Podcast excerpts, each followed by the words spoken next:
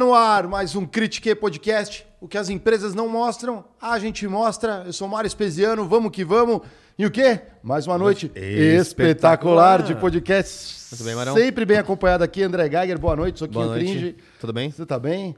Eu tava vendo coisas cringe hoje. Que coisas cringe. Gostar de Friends é cringe. É mesmo? Aí tem um monte de, de The coisa Office agora é cringe?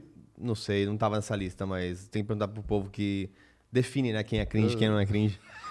o que que é isso, O né? que é cringe, né? O É. que é ser cringe, né? É. Eu acho que você já, já, já está virando uma, uma, uma mistura aí de. Como se o, o Bruno Galhaço tivesse um filho com Gandalf.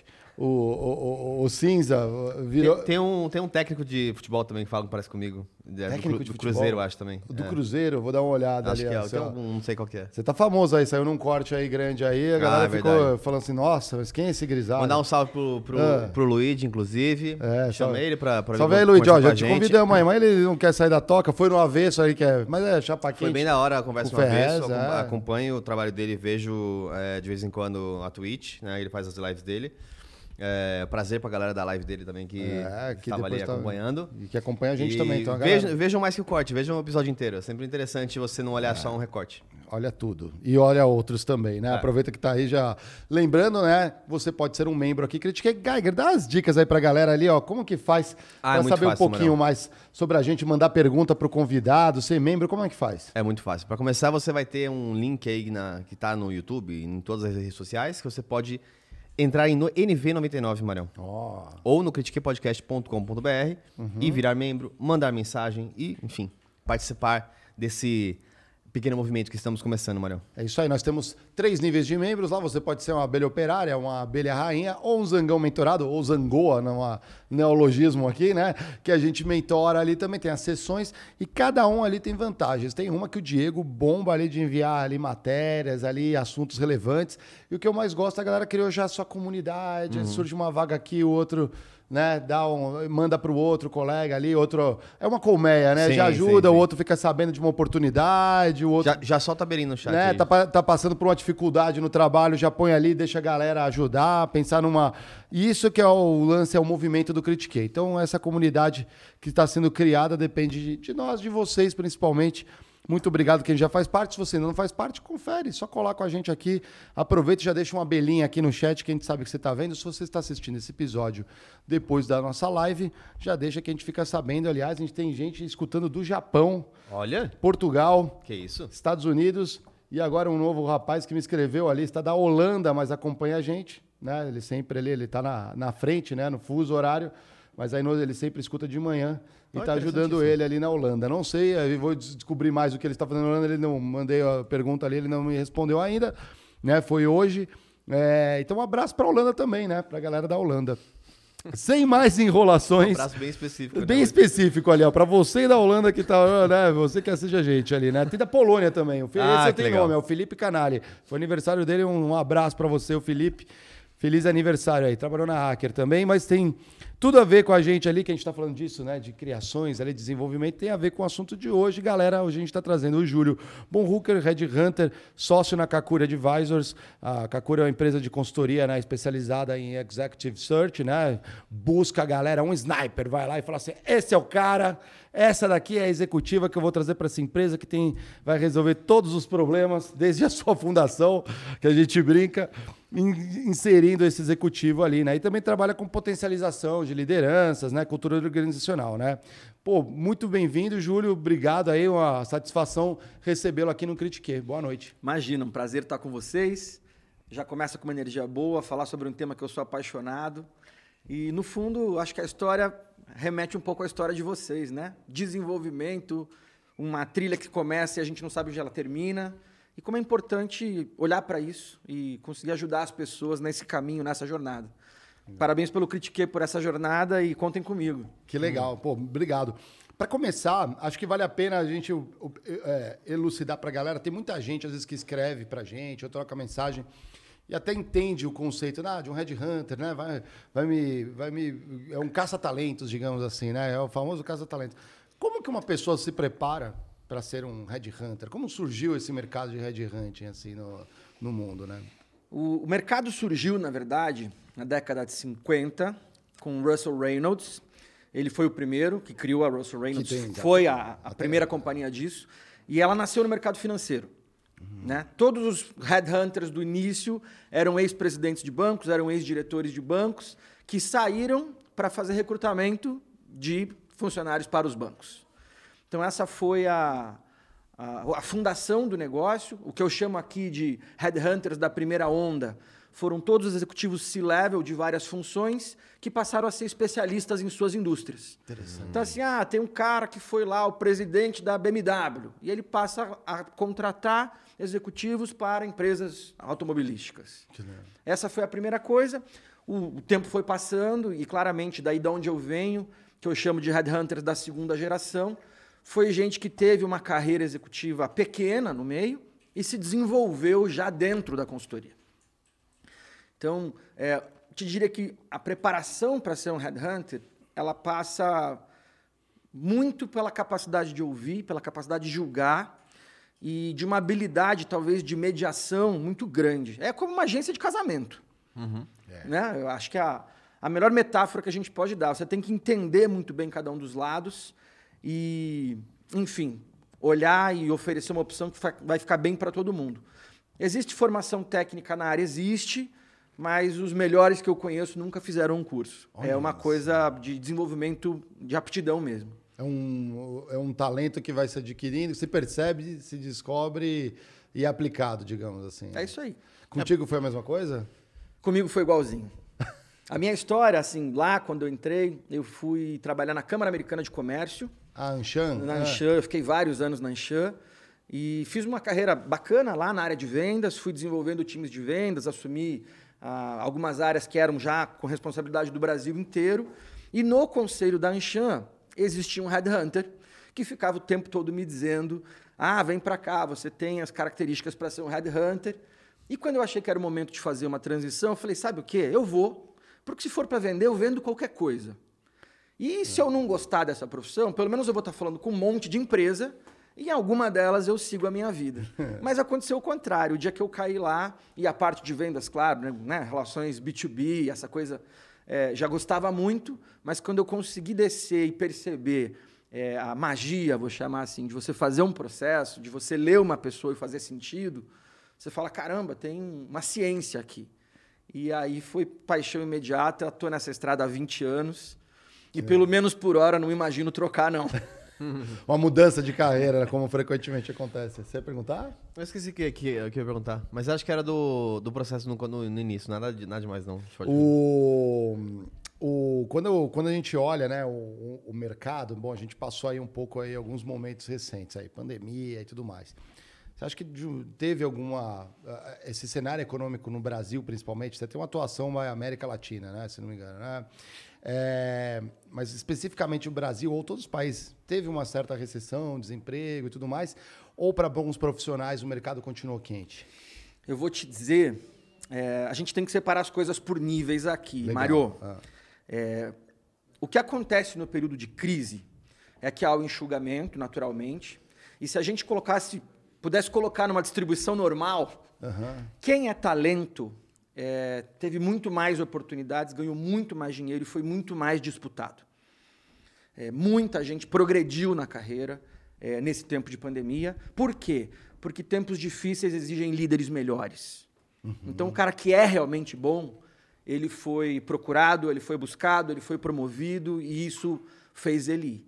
É, na outra ponta, gente média, vou chamar assim, é, são as pessoas que muitas vezes entram dentro das grandes, é, dos grandes cortes, dos grandes enxugamentos, porque de alguma certa forma, na avaliação, é, ou pelo perfil dela, ou pela área que ela estava no negócio, ela se torna ali dispensável naquele momento.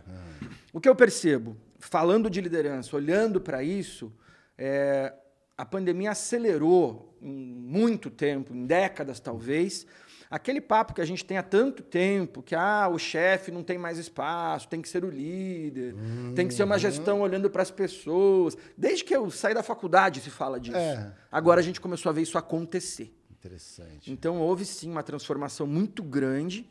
E outra coisa que eu, eu fico bastante impressionado é né, pessoas aqui como o nosso co-host, que muito bem sucedido, carreira financeira, numa certa altura da vida. Cara, eu quero fazer uma outra coisa. Mudança de carreira. Como muita gente saiu, especialmente finanças, é uma posição que eu faço muito, a de diretor financeiro, a de CFO, eu percebi o tanto desses profissionais de altíssimo nível que foram é, virar empreendedores, criaram fundos, criaram ressecuritizadoras, entraram como investidores de startups, enfim, usaram o conhecimento que, que absorveram na carreira executiva para virar empreendedores. E hoje eu vou te dizer como aumentou a complexidade para a gente achar um bom CFO. É mesmo. É, O que, que mudou de, de como que era um perfil anti- antigamente, como que tá agora, mais ou menos? Eu acho que a gente vai é, é muito nessa linha. O, o, o CFO natural, vamos chamar assim, um cara financeiro com números mais frio, mais racional. É, Tal do hard finance, né? Exato. Então isso, Controlador. isso não só nessa posição de CFO, mas a liderança em geral. O que a gente viu foi é, quem se destacou dentro das grandes empresas, se a gente olhar movimentações de presidentes, de vice-presidentes, de diretores, foram aquele tipo de líder que conseguiu segurar o emocional é, da, da equipe no braço. Interessante. E um cara muito hard não vai conseguir fazer isso. Durante a pandemia eu vi muita gente, é, espan- famoso espanar, né? espanou com o chefe por um, um fator né, superveniente aí, que é a própria pandemia. Cada pessoa se comportou de um jeito, a gente ficou com medo em casa e tudo mais, trabalhar de casa traz outras complexidades, você vai, leva o trabalho para tua família, né? E é muito difícil ser líder nesse momento. Então eu vi muita gente perdendo times bons, cheio de talentos, para burnout, para outras coisas que não soube como conduzir, como tratar isso muito bem, como conversar. Para começar. Esse daí foi E, triste. e eu acho que tem uma coisa interessante, eu vou dar um exemplo bem tosco, Não, mas não talvez faça né? sentido. É, eu acho que tem uma relação interessante que aconteceu com o home office, que é as pessoas começaram a sofrer mais com seus próprios gatilhos. Então, quando você, ainda mais como um cenário de mudança de pessoas, quando você tem esse cenário, o que acontece é que você não consegue remediar algumas situações. Então, eu vou dar um exemplo, eu estava conversando com minha namorada ontem, Ah, Aí, ó, assunto bem besta, nada a ver com trabalho, mas é, é o, o caso. Ela falou assim, ela fez um, um vídeo lá com os momentos que a gente, que a gente passou junto e tal, pra postar. E aí a gente tava conversando, entre as conversas, ela postou assim, ah, a que a sua prima fez ficou bem melhor, né? Que minha prima fez um pra gente, né? Pô, ah, umas fotos minhas, da minha namorada, tá junto. Aí eu respondi sim, pra pergunta de cima. E já respondi as outras. Eu, eu tenho certeza que ela entendeu que o sim era pra. Ficou bem melhor da sua prima. é, e ia ficar chateada com isso. Então eu já expliquei, ó, e o sim que eu falei é pra tal coisa, não é pra isso. Ela, ainda bem que você explicou, já tava ficando chateada. No trabalho, quando você tá apresentando alguma coisa e você é, falou, teve alguma conversa atravessada, síncrona, é, você vê a percepção da pessoa na sua frente. É. Então você fala assim, pô, ficou algo, algo esquisito. dá pra você, reagir, né? Você não entendeu alguma coisa que eu falei? Porque você fez uma cara estranha. Pelo computador. Ah, é, eu achei estranho isso. Pelo computador, muitas vezes, não tem isso. Então, as pessoas começam a, a criar suas cascas de, nossa, ela não gostou dessa reunião. Ai, meu Deus, Tal é. pessoa. Aí já vou pra reunião mais, é, mais tenso. atrás, Aí é. qualquer gatilho que vai me gerando outras coisas. Então, é difícil manter essa relação mais humana quando você tá mais, de fato, desconectado. Num cenário em que cada vez mais a gente coloca pessoas para cuidarem de 20 pessoas, 30. Então, ah, é necessário uma liderança humana. Tá, se eu falar com 30 pessoas, uma hora por líder, dia, né? uma, hora, uma, hora, uma hora por semana com cada um deles, Não, eu já- já gastei 80% do meu tempo. É, é isso aí. Então essas são as novas dinâmicas que o mercado tem que se adaptar, E né? não é nem olhando só para o próprio time, porque nas empresas no lado moderno, o líder ele é ele extrapola a própria a, a- a- própria a liderança direta do próprio time, ele extrapola a área dele de atuação. Então, às vezes você ser um líder né, dentro da empresa significa que você é um líder entre áreas também. As pessoas de outras áreas te reconhecem um líder, alguém que pode contar contigo. O famoso líder quebra barreiras, né? Não, evitar criar silos, que é, é, é muito comum ainda hoje. Daqui a pouco é- a gente vai estar no século 30 ainda vai estar acontecendo isso. É impressionante. Parece que é do comportamento humano, né? Então achar um, um, um- um líder com esse perfil ainda tá, é mais complicado. Qual que é a mágica de achar essas pessoas, Júlio? Conta pra gente aí. Olha, eu queria muito que fosse mágica. Ah. Eu queria muito ter uma impressora 3D aqui, ah, que eu digito todas as suas características e sai o cara na cor que eu quiser. Ou que pudesse clonar alguns bons também. Mas né? não tem mágica, não. Por isso que eu te falei. É, acho que a característica fundamental para um cara ser bom enquanto um caçador de talentos, é. Ele tem que gostar de gente, ele tem que perceber gente. A leitura é profunda. Só que tem uma outra coisa que carrega junto, que é assim, fazer bons processos leva tempo. Ah, Porque não é numa entrevista de uma hora, de 40 minutos, de duas horas, que você vai ler uma pessoa totalmente. Uhum. Então, claro, você tem uma primeira interação, você pensa, você reflete, você tem que, muitas vezes, estudar os ambientes que essa pessoa passou, a empresa onde ele estava era todo mundo na paz ou era uma guerra? Porque isso vai forjando o tipo de pessoa que esse cara vai ser. Legal. Então, é, é, começar a montar esse quebra-cabeça, assim, de o que, que é natural dele, o que, que ele aprendeu no campo de batalha, e como é que ele olha para essa trajetória e consegue dar um significado disso para mostrar o caminho que ele quer ir. Legal. É, eu acho que esse, essa colcha de retalhos, esse quebra-cabeça, é, que é a grande mágica, mas não é mágica, não, é trabalho suado, é muitas horas de pesquisa de telefone. Como diz a minha mãe, é. eu não trabalho, eu só tomo café e bato papo. É. então, café virtual agora, né? é, né? então, eu acho que é, são, são os dois elementos básicos aqui de um bom headhunter. Quando a gente olha aí um pouco do da, da, o mercado de, de hunting, né? Você tem grandes empresas históricas, multinacionais e tudo mais. E as famosas boutiques, né? Que é um, mais um negócio mais customizado. O que, que você sente de diferenças? Já ficou tentado a entrar numa grande? Ou você falou assim, não, isso aqui é o meu negócio? Sabe separar bem? E, e surgem novas aí? Tem, como que está esse mercado, assim, para a galera entender? É, bom, uh, o mercado das grandes, assim como a gente tem lá as, as Big Four em auditoria... Verdade, é. No mercado de hunting são as Big Six. É.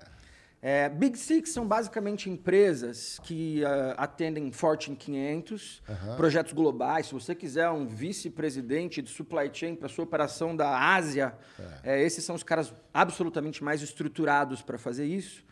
Mas por uma própria distribuição, né?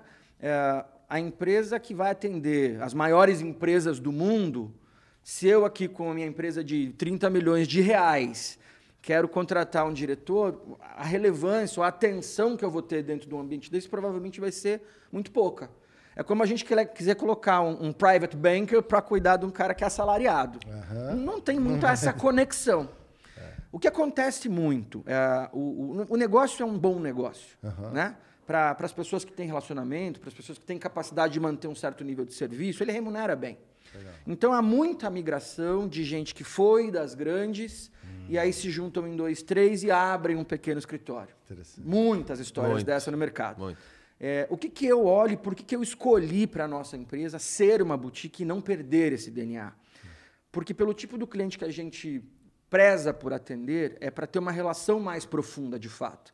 É para participar mais do dia a dia da empresa, é para estar muito mais conectado no, no, hoje e principalmente no amanhã, Legal. do que ter uma relação transacional. Então eu te diria que, basicamente, se você for para uma grandona, você vai ter a chancela de ter um grande nome por trás, é. né? você vai ter uma Big Four auditando ali o seu balanço, essa é a referência. É. Mas quando você vai para empresas menores, desde que as boas, você geralmente vai ter um atendimento mais próximo, um atendimento mais quente. Uhum. E aí o mercado se configura muito de empresa para empresa e de contratante para contratante. Basicamente, eu te diria, as relações com as grandes são de fornecedores uhum. e as relações com as pequenas costumam ser mais parcerias. Interessante. Em que é, a própria história da Kakuri, a Kakuri nasceu como uma empresa de executive search é. e por este grau de profundidade desses relacionamentos, a gente foi expandindo o, portfólio ao ponto de hoje ser full service em, em gente de gestão. Uhum. Mas isso foi uma demanda do cliente, não era o nosso plano. Ah, o que acontecia é assim, cara, você já trocou o meu presidente, dois diretores e não sei o quê. Estou precisando de uma ajuda com remuneração. Você faz? Uhum. Faço. E aí, claro, a gente né, combinava, montava os times para atender demandas assim. Então, o, o que eu entendo é, para companhias que vão buscar relações mais transacionais, mais amplas, talvez as grandes sejam o caminho, mas para quem quer alguém quase como um, um conselheiro consultivo, para não só discutir a posição, mas para onde está indo o negócio, o que, que o mercado está fazendo, aí as empresas menores costumam, por esse grau de proximidade, funcionar melhor. E, e o perfil dessas empresas é mais familiar, em transição familiar, tem de tudo também? Tem de tudo. Eu te diria assim, pra, como a gente escolheu esse modelo, quem que a gente tem como cliente é, padrão? assim São três personas básicas. É, familiares grandes em processo de profissionalização. Ah, é, porque aí, enfim, tem que transformar a empresa inteira. Tem, como, cresceu tem que começar do zero. Não dá para botar o sobrinho, né? Não dá para ter que nascer mais um sobrinho Exatamente. ali. Né? Exatamente. Né? Então, esse é um perfil que a gente atende muito. A gente atende muito no Brasil a multinacional média, que é super estruturada fora daqui, mas que, por, até por restrição de headcount, não tem os recursos no Brasil, então acaba terceirizando. Eu tenho empresas desse modelo que estão comigo, sei lá, 10 anos pelo menos. Mas aí pega, inclusive, pessoal de base também. Não, não. não só alto A gente entra... É, Já, aí é o posicionamento da empresa. Exato. A gente tá. entra ali de médias gerências para cima. Nosso foco é em altos executivos. Mas quando você está há 10 anos atendendo um cliente, se ele te pedir um gerente, a gente vai acabar fazendo. E a outra... Por a gente ter essa, essa atuação em toda a América Latina, a gente funciona muito nas buscas transnacionais.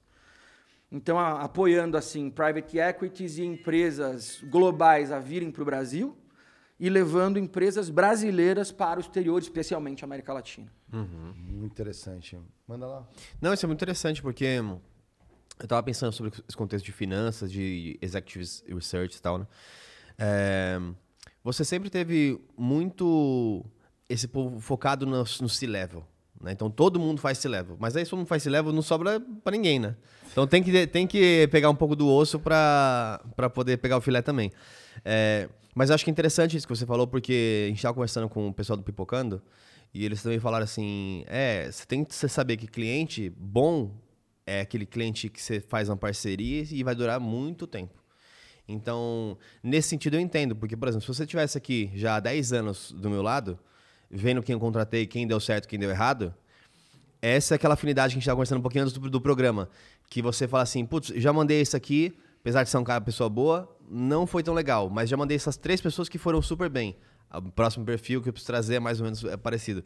Como que é encontrar essas pessoas, depois ver elas na, na, nas companhias, como acompanha há muito tempo, ver elas sucedendo também nas companhias?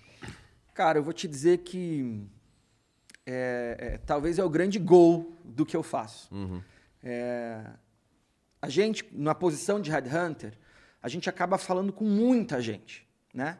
É, então, às vezes, assim, a pessoa teve contato só com três headhunters na vida, mas eu, nesse mesmo tempo, falei com 30 mil pessoas. Uhum.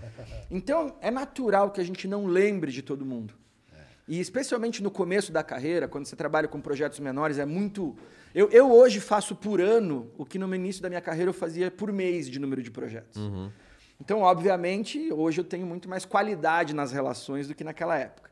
Mas o que eu queria te contar é, teve uma pessoa que eu contratei como supervisor de contabilidade numa multinacional japonesa uma vez.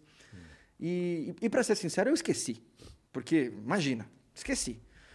E há quase 10 anos depois, chegou em casa uma embalagem muito bonita, com dois super vinhaços.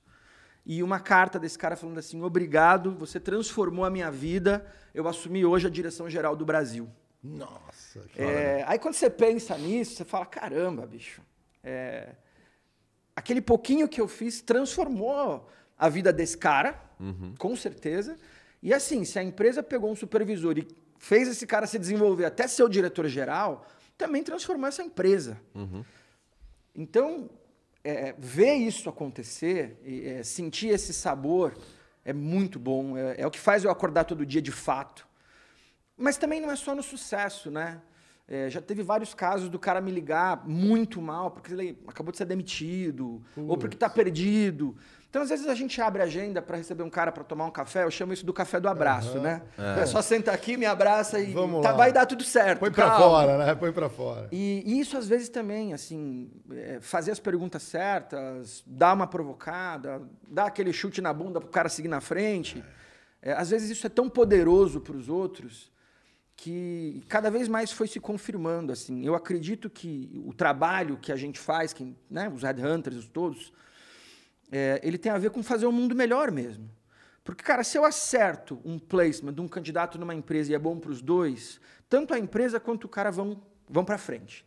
Se o cara for para frente, ele vai ficar mais feliz, provavelmente eh, a casa dele vai ser mais harmoniosa, vai ter mais recurso disponível, vai gerar mais economia. Então, acho que entra numa espiral positiva que se a gente tivesse aí uma mágica de conseguir colocar todo mundo na cadeira certa, que ela vai conseguir performar e vai conseguir evoluir financeiramente, eu acho que seria uma potente ferramenta de transformação do mundo. Ah, com certeza. Fantástico.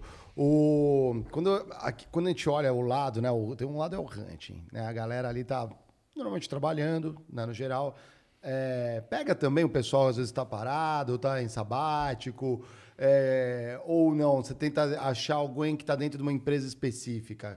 É, é, existe ainda uma certa, digamos, tendência de falar assim, ah, a nossa empresa de determinado segmento, eu preciso oxigenar aqui a empresa, digamos assim, traz alguém de um mercado similar ou não? Vai muito pela competência e conhecimentos, o famoso soft skills ali, que talvez vão trazer e complementar essa empresa, independentemente do segmento, ou, ou depende muito do cliente? É, depende muito do cliente, e quando eu falo do cliente, não é a empresa, depende muito do contratante. Ah. Porque a gente estava aqui, né, discutindo no começo uhum. quem é o tipo de líder que está fazendo as coisas dar certo. É, um cara que tenha uma cabeça, ou uma mulher, né? Que tem uma cabeça drivada, que só vai funcionar aqui no meu escritório de contabilidade, um cara que é do outro escritório de contabilidade, a gente pode fazer o que quiser, ele vai ter essa crença, ele vai contratar o que ele quer contratar. Uhum. Agora, se é uma pessoa que tem, ah, por natureza, essa mente aberta, fala assim, cara, ele não precisa saber de energia elétrica. Se ele souber disso, disso e disso, essa parte ele aprende aqui e está tudo bem. Lógico. É. Existe uma abertura muito maior. Em geral, também, eu te diria o quê? Quando a gente vai para as empresas muito estruturadas, as cadeiras, os skills, as empresas que são alvo, já é muito bem definido. Quando a gente vai para as empresas menos estruturadas, a voz do consultor, se existe um real é, relacionamento, tem muita força. Eu tenho um caso, por exemplo, que era uma, uma construtora na área de infraestrutura que eu trabalhei. Legal. Mano. E, ele, e eles estavam num processo justamente dos sócios se desligando e iam contratar o primeiro presidente profissional para começar o processo de profissionalização. E, obviamente, eles pediram para conhecer presidentes de outras construtoras. Uhum. E, e, esse trabalho, só para a gente colocar um recorte, durou quase um ano. Nossa. Né? É. Porque é um trabalho de educação para o cliente, ah, antes de lógico. tudo. E para soltar também, né? Depois que a gente entrevistou, sei lá, 150 presidentes de outras construtoras, e eu tive que fazer isso para ele se sentir seguro, uhum. eu sugeri para ele é, um candidato que era vice-presidente de supply chain de uma empresa de óleo e gás, uhum. que não tinha nada a ver com o que ele queria. E eu falei assim: você me dá o voto de confiança de só tomar um café com essa pessoa? Porque talvez você entenda por que, que eu estou sugerindo. Uhum. E aconteceu esse café, e seis meses depois, essa pessoa de supply chain virou o presidente da construtora. É. 100% por soft skills. Mas eu te diria que eu não consigo generalizar, porque é. também já recebi aquela encomenda de assim: esse é o checklist que eu quero. Então depende realmente é. de quem está comprando. Robotiza né, é. a, a, contratação. Teve, tem alguma história assim de você tentar fazer um mapeamento, chegou lá, não deu certo logo de cara, algum problema? Ou, no, ou você tenta. Porque pode acontecer, entre tantos casos, você tem os, imagino, mais casos de sucesso, tiver casos, mas acontece. Tem algum caso que não deu muito certo ali? Como que vocês trabalham? Como que faz? Tem uma contenção de crise, digamos assim? Tem, tem, tem. É, na verdade, assim, falar de gente é, é terrível porque o nosso processo é o quê? É gente numa ponta, é gente na outra ponta e é gente no meio mediando as outras pontas. Então nada é exato no serviço de hunting. É, e acontece muito, assim, de. Ah, o, o, dependendo aí de, de como é que está a ética envolvida no mercado, eu já ouvi candidatos chegando dizendo assim, cara, a história que me contaram lá no Red Hunter e que acontecia na empresa não tinha nada a ver uma coisa com a outra. Ah, é, outra coisa que acontece, especialmente com empresas que não estão acostumadas a contratar, o cara fala assim: não, eu vou trazer o cara, vamos botar aqui um presidente do Critique agora, uhum. que a gente quer revolucionar tudo, contrata um cara que vai virar isso aqui do avesso. No segundo dia que o cara tá aqui, você fala, bicho, não quero que você mexa nas minhas coisas, não. e aí, obviamente, a coisa não vai dar certo. É. A gente, é, a gente passou em tecnologia, tem umas coisas assim também. Você fala, não, aqui tem espaço pra caramba, é, é vírgula. Mas a gente tem, assim, um, um, perfil de gente maquiavélico, vamos chamar, do mercado, ah. que são caras meio psicopatas mesmo, que enganam, que mentem na entrevista, que enganam o cliente. Isso, isso, já aconteceu. Eu tenho um caso desse. Lembra que eu contei? Qual que é? Eu cheguei a fazer um processo quando eu tava no sabático, é, fazer. Pensando naquele momento que você fica pensando, pô, volto ao mercado e faço isso depois. Veio a tava na, pandemia ainda. Eu falei, será que não é melhor eu ter o meu sabático depois da. Né, Sim, quando, quando eu puder vou... viajar, coisas do tipo. Aí eu fiz um processo para L Founders. É, como chama? A Bia, Beatriz. É, faz aquele selinho, sabe tipo o selinho do Pão de Açúcar? Sei, de... Aqueles loyalty programs. Loyalty, tal. de lealdade, né? Programas de Isso. lealdade. É. Aí fiz o processo e tal. É, passei, recebi o contrato. Foi aquela questão quando eu vim eu aqui. Eu lembro disso. Eu é. recebi um contrato na segunda, era para receber na sexta.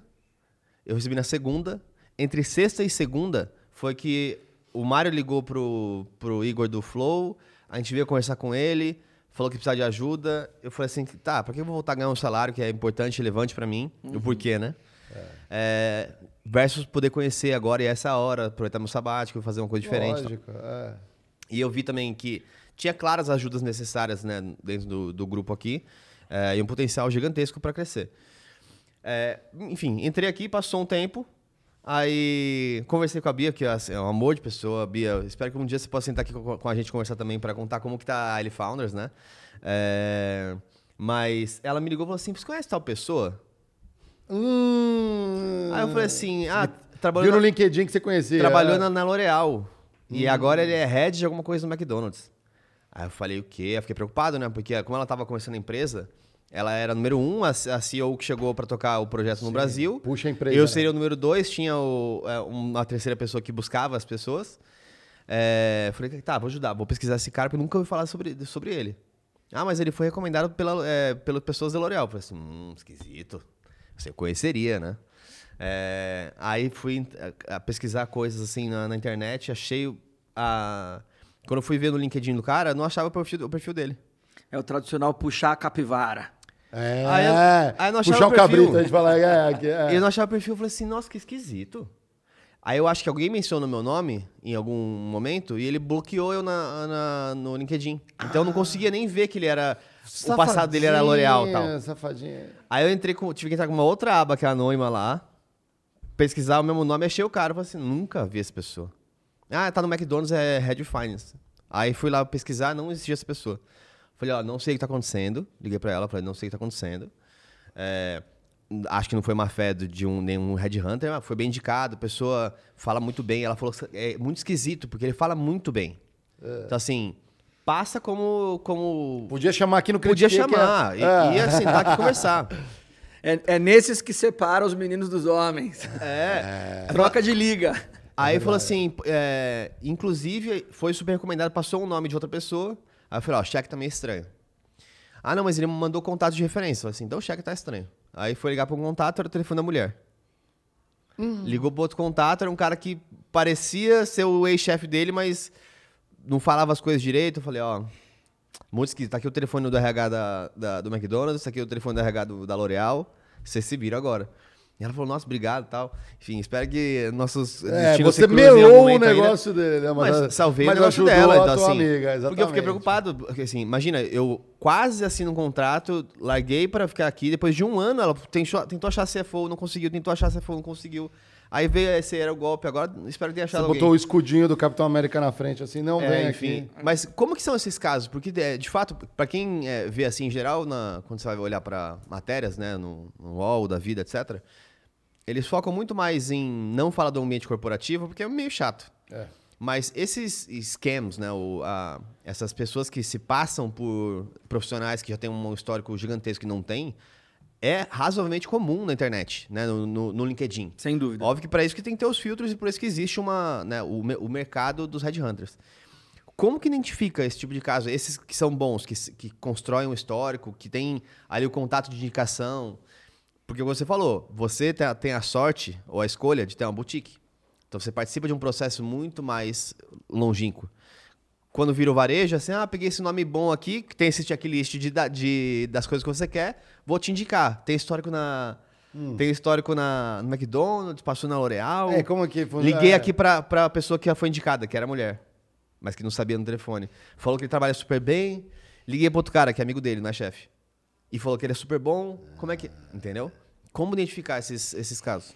É, te- tem uma coisa engraçada aí, porque é, um processo bem conduzido, eu sempre sento na frente de uma pessoa pensando assim, como é que eu vou derrubar ela? Legal. Como é que eu vou reprovar esse cara? Porque alguma coisa eu preciso pegar para reprovar ele. Não é perfeito, né? Se o cara conseguir me convencer que eu não consigo reprovar ele, ele vai conhecer o meu cliente. E, e acho que essa é uma postura que muda muito, e aí, naturalmente, entre quem toca muito projeto e pouco projeto, o cara que toca muito, ele quer resolver logo. Sim. Ele entra. Então, o, o- quanto maior o nível de atenção despendido, obviamente, mais difícil isso acontecer.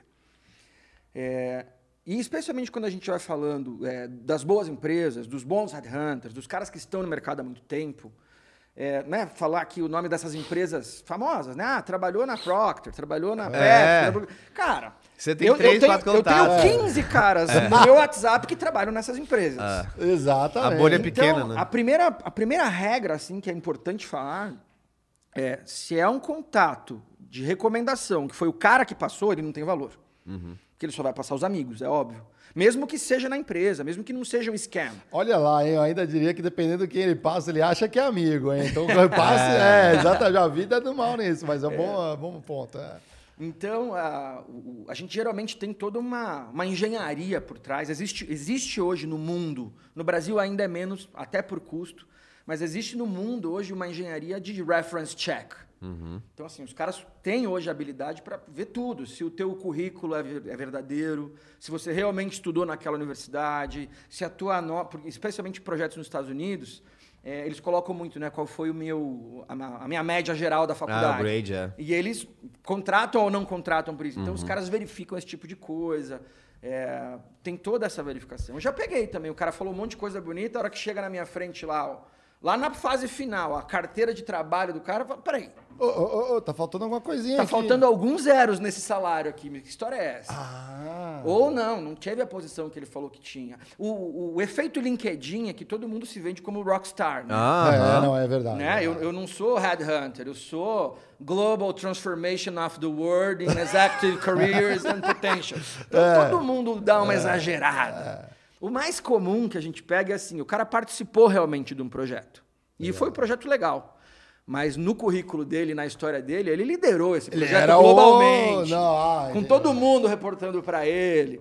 Então, é, diria assim, é difícil pegar S não prestar atenção.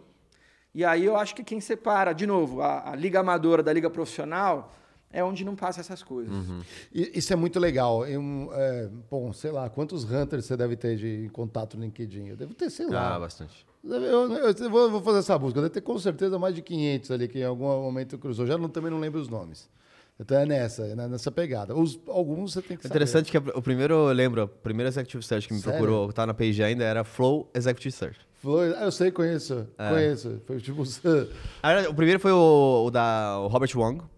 Ah, foi tá a minha bom. primeira con- a conversa. Eu fui fazer um processo seletivo na Nike, na época. Ah. Que foi aí que eu conheci o Willis Kitahara, Ah. é, que ele tá tocando esse processo também. Sim. E Que aí... Fala sobre, galera, quem não viu nosso primeiro episódio da primeira, segundo episódio da primeira temporada, assiste lá. Forma, né? A gente falou sobre felicidade no trabalho. É. o, Vi- É, o Vini, que era um Hunter, e virou um... é, virou, né? Entrou nessa linha. aí. Entrou na parte mais de felicidade no trabalho, então mais de gerenciar a cultura dentro das companhias do que achar pessoas para É construir. verdade, eu cultura. lembro que vocês conversaram isso nos bastidores. Foi ali. super Foi o primeiro, é. te ranteou ali. É, é. Dez anos atrás, pra você ver. Dez anos atrás e quando a gente começou o podcast, o primeiro nome que veio na minha cabeça foi esse cara que eu quero conversar. E ó que eu não fech... não entrei na empresa, mas eu gostei tanto da conversa com ele, eu falei assim, esse menino é bom. É, eu tenho essas coisas de, de Sim, tentar ver empatia, a- né? Você é, tenta a- Eu tenho, intuição, eu né? tenho duas histórias interessantes sobre isso. É. Trabalha comigo hoje, como meu sócio, a pessoa que era presidente do conselho da Anshan quando eu entrei de trainee na Anshan. Tá brincando. é. E, e o Geraldo, um abraço para você, Salve, Geraldo. Geraldo. é. Ele falou assim, quando eu fiz o convite para ele né, se juntar a mim, entrar no negócio, ele falou: Caramba, você foi o meu estagiário, agora eu vou ser o seu. e foi muito legal. Então, acho que esse é um, relacionamento que prova que isso acontece. E um outro sócio é, é um cara que também eu conheci 10 anos atrás e ele viveu todas as fases do relacionamento comigo. Eu fiz um aconselhamento de carreira para ele, depois ele participou de um processo que não deu certo, depois ele participou de um processo que deu certo, depois eu ajudei na transição de saída dele da empresa e, por fim, eu incubei a, a abertura da consultoria dele dentro da minha. Uhum. Então, de novo, a gente começou assim, né? Eu acho que abrir a, a vida é a arte do encontro, né? Eu, eu não, adoro essa frase. Todas as vezes que eu sento para conversar com uma pessoa, seja um candidato, seja um cliente, é claro que a gente tem um objetivo é, claro, monetário envolvido. Uhum. Mas já aconteceu tantas vezes da minha vida de eu assim, vim aqui para conversar com vocês e a estrada for para um outro lado, aparece tantas novas coisas que a gente não imaginou, é. que eu só consigo pensar o quanto não falta de verdade a humanidade no resto das relações. Uhum. Porque senão você vai falar assim, cara, ok, eu vou lá ficar sentado uma hora e meia, puta, vou fazer outra coisa aqui que eu vou faturar em cima dele. É, então, se a é. gente não se abre para viver os contatos, as experiências, as conexões, a gente fica preso. Aí. E eu conheço um monte de colegas meus que, assim, do, do alto do, do egocentrismo que impera nessa área, é, são caras inacessíveis. Ah, sim. Aí, pelo menos na minha visão, é uma coisa que não combina. É, é. é, é deveria ser a função mais humana, né? Estar tá em contato. É, é sobre humano, sobre recursos humanos, né? se a gente pudesse robotizar, né? Igual você comentou, poderia clonar, né? Uma impressora 3D, né? Seria isso. Você comentou o negócio do quem do, da, das indicações.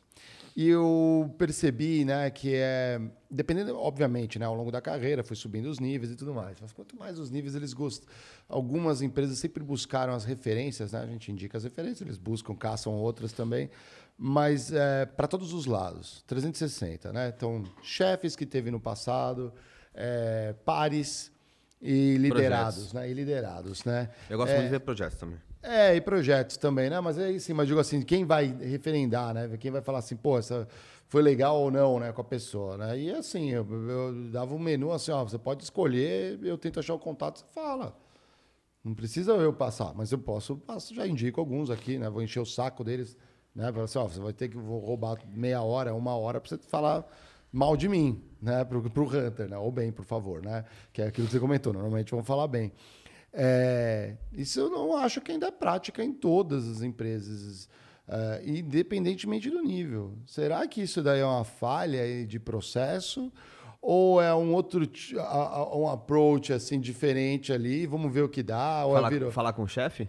Não, falar, é, fazer esse 360 ali na análise antes de. Eu, te, eu tenho alguns poréns, mas queria ouvir também sobre é. é, eu te diria o seguinte. A, a, Ou é estilo a, de, da empresa? Não, ela é, ela é, dependendo a gente vai voltar assim, de qual é a atenção que você vai colocar nisso. É, geralmente, quando a gente fala de multireferências, uhum. de 360, é, a primeira coisa é, se foi indicado pela pessoa, o grau de confiabilidade tem um delta menor uhum. do que, sei lá, o meu amigo que é o presidente daquela empresa que eu vou acessar porque eu conheço, não Legal. porque o cara me disse. Uhum. É, e o que a gente busca, no final das contas, é consistência. Entendi. Nós vamos falar com cinco pessoas diferentes. Se a mensagem é muito parecida, é, se os números mais ou menos batem, se os projetos têm mais ou menos os mesmos desafios, não cheira tão estranho. Uhum. Agora, se você fala com três pessoas, quatro pessoas e uma ou duas falam super bem ou super mal, você fala, peraí, tem uma inconsistência aqui. É. Aí, geralmente, é quando assim, deleta tudo que a gente já ouviu e vamos buscar na nossa rede quem é que pode falar sobre essa pessoa. Uhum. Isso é muito interessante. É, e aí é, é, é uma questão de, de, de, estilo mesmo. Se o cara está tocando 50 projetos ao mesmo tempo, cada projeto tem três finalistas, cada finalista tem três é, referências, ele vai fazer igual às reuniões presenciais, ele não vai fazer mais nada. É. Aí pede referência por e-mail. É, assim, não é a mesma coisa. Não é tão quente. Se você vai é. trocar o presidente de uma companhia, Pô. aí nós vamos ter que ter outro tipo de levantamento, outro tipo de conversa. Então, é, acho que é importante quando a gente fala de hunting, é, tanto para o cliente que vai contratar uma empresa de hunting, quanto a empresa que está buscando um candidato, por exemplo, porque há o, o sonho, o delírio, assim, de que todo mundo vai ter o super-homem, mas só vai pagar o Clark Kent. E não funciona. Gostei. É, não, tem como. É, isso aí é uma clássica, né? É uma clássica. Então, é. se há essa coerência, se o cara sabe assim, ah, eu vou pagar mais barato, mas eu vou ter esse nível de serviço e ele tá bem com isso, a gente indica. Naturalmente vai ter um- uma tendência maior de ter algum tipo de problema. Se o cara vai pagar honorários maiores, ter times mais sênior, ter mais tecnologia embarcada por trás, o ticket é outro, mas ele também vai estar menos exposto. Até por isso que, assim, como você falou, é, as companhias têm níveis diferentes de target, é, porque é muito diferente fazer.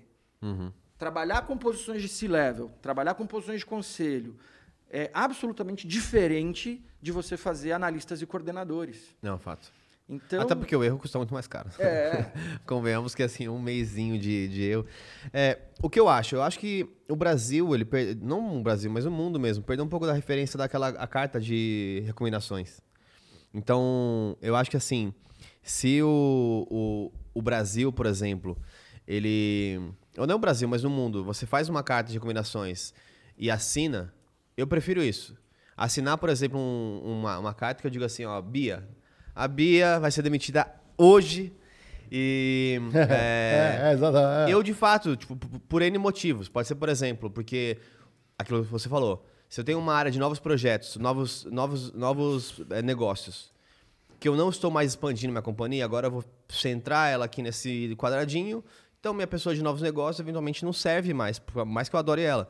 Então, eu vou fazer uma, uma recomendação positiva para que ela ache alguém e vou tentar, inclusive, ativamente achar uma posição para a pessoa. Já aconteceu isso comigo, de eu fazer isso com as, com as pessoas.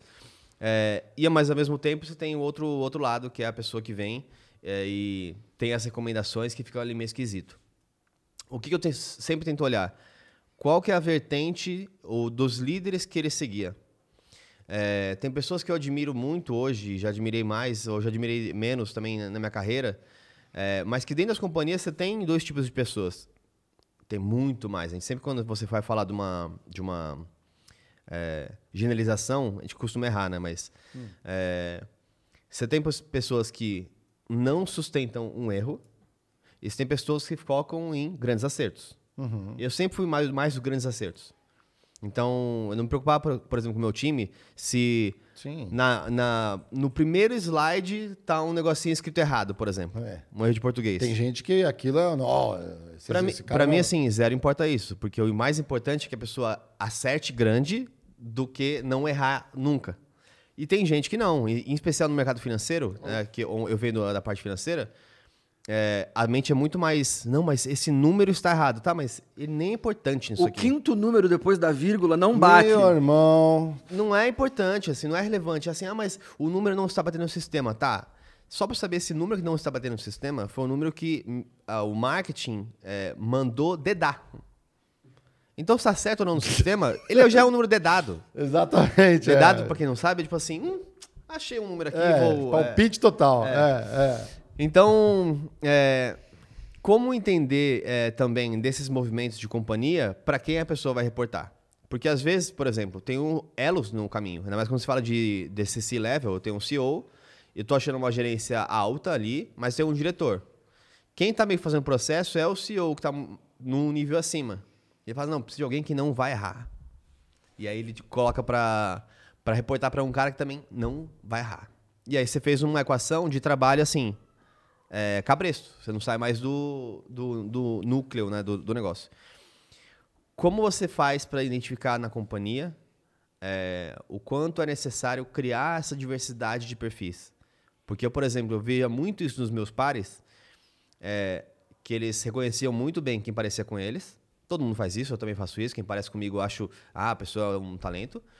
Mas não tinham a visão de reconhecer também a pessoa que é diferente. Então eu sempre falei assim, no meu time, eu tenho mais que, mais que uma pessoa. Então a primeira é uma pessoa parecida comigo, porque eu preciso alguém que pensa com a minha mentalidade e que vai me ajudar a viabilizar projetos, encontrar as pessoas. A segunda, ela é alguém completamente diferente de mim. Porque alguém que não vai errar os números e talvez possa revisar se cometer alguma gafe. A terceira é começar você tem outras pessoas, mas sempre é para mim essa regra. A primeira pessoa parece comigo, a segunda não diverge de mim. E eu gosto de ter essas duas pessoas no meu mesmo ambiente. Como que, você- que o mercado vê isso hoje?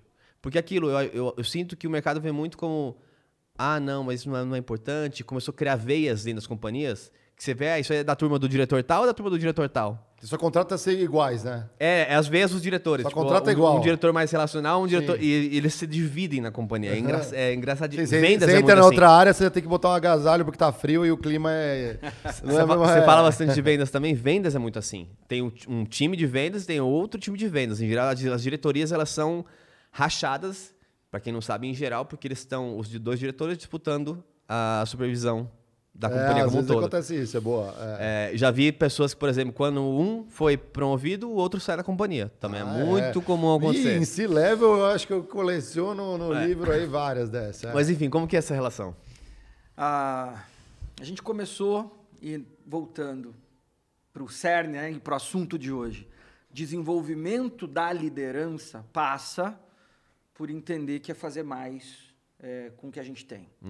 É, não preciso falar, todo mundo já sabe que pensamentos diversos, outras opiniões chegam a resultados melhores. Muito bonito. Júlio, aplicam? Muito poucos. É, em companhias bastante estruturadas, a gente tem sim um movimento formal de discutir isso, de ter formação, de criarem squares múltiplos para incentivar isso. Eu vejo um crescimento grande nisso, acho que está em pauta um pouco pelo marketing, mas um pouco porque eles colhem resultados depois de um tempo. Mesmo que o impulso inicial não tenha sido, opa, esse negócio aqui dá certo, vamos continuar fazendo.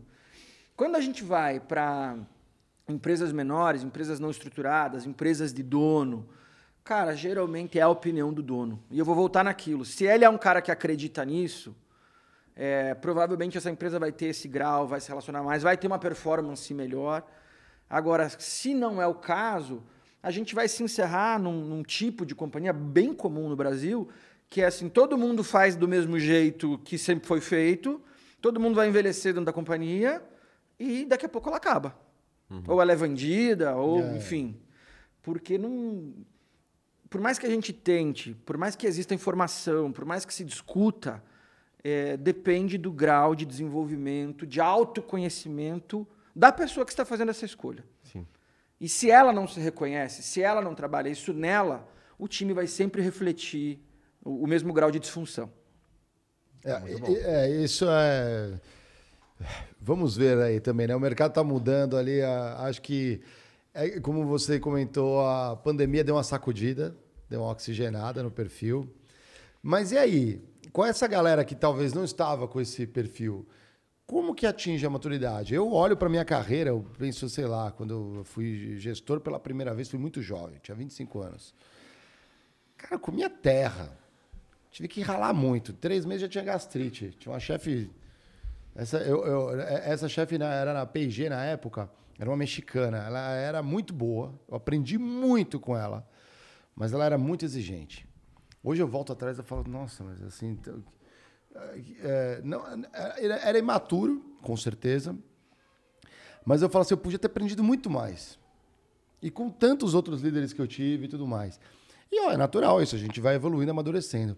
Essa galera que às vezes saiu dessas empresas, não teve ou a performance ou o perfil, é, como que oxigena para voltar para o mercado? Senão volta com os mesmos defeitos. O que, que tem que buscar? Porque aqui a gente não está falando de um conhecimento técnico, que você faz um curso, aprende ali. Aqui a gente está falando de é comportamental. Né?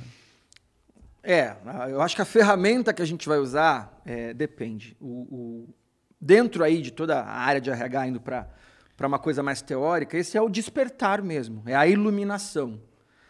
Se o cara aprendeu a ser um bom gestor porque ele teve um péssimo, legal. É verdade, é. É, ele já sabe tanto que ele não gosta, que ferra todo mundo, que no mínimo eu vou fazer diferente. O que não fazer, né? É, É. Ah, eu aprendi muito o que não fazer. Esse é cara. um jeito. É. Agora, não há caminho para desenvolver líderes que não seja olhando para dentro.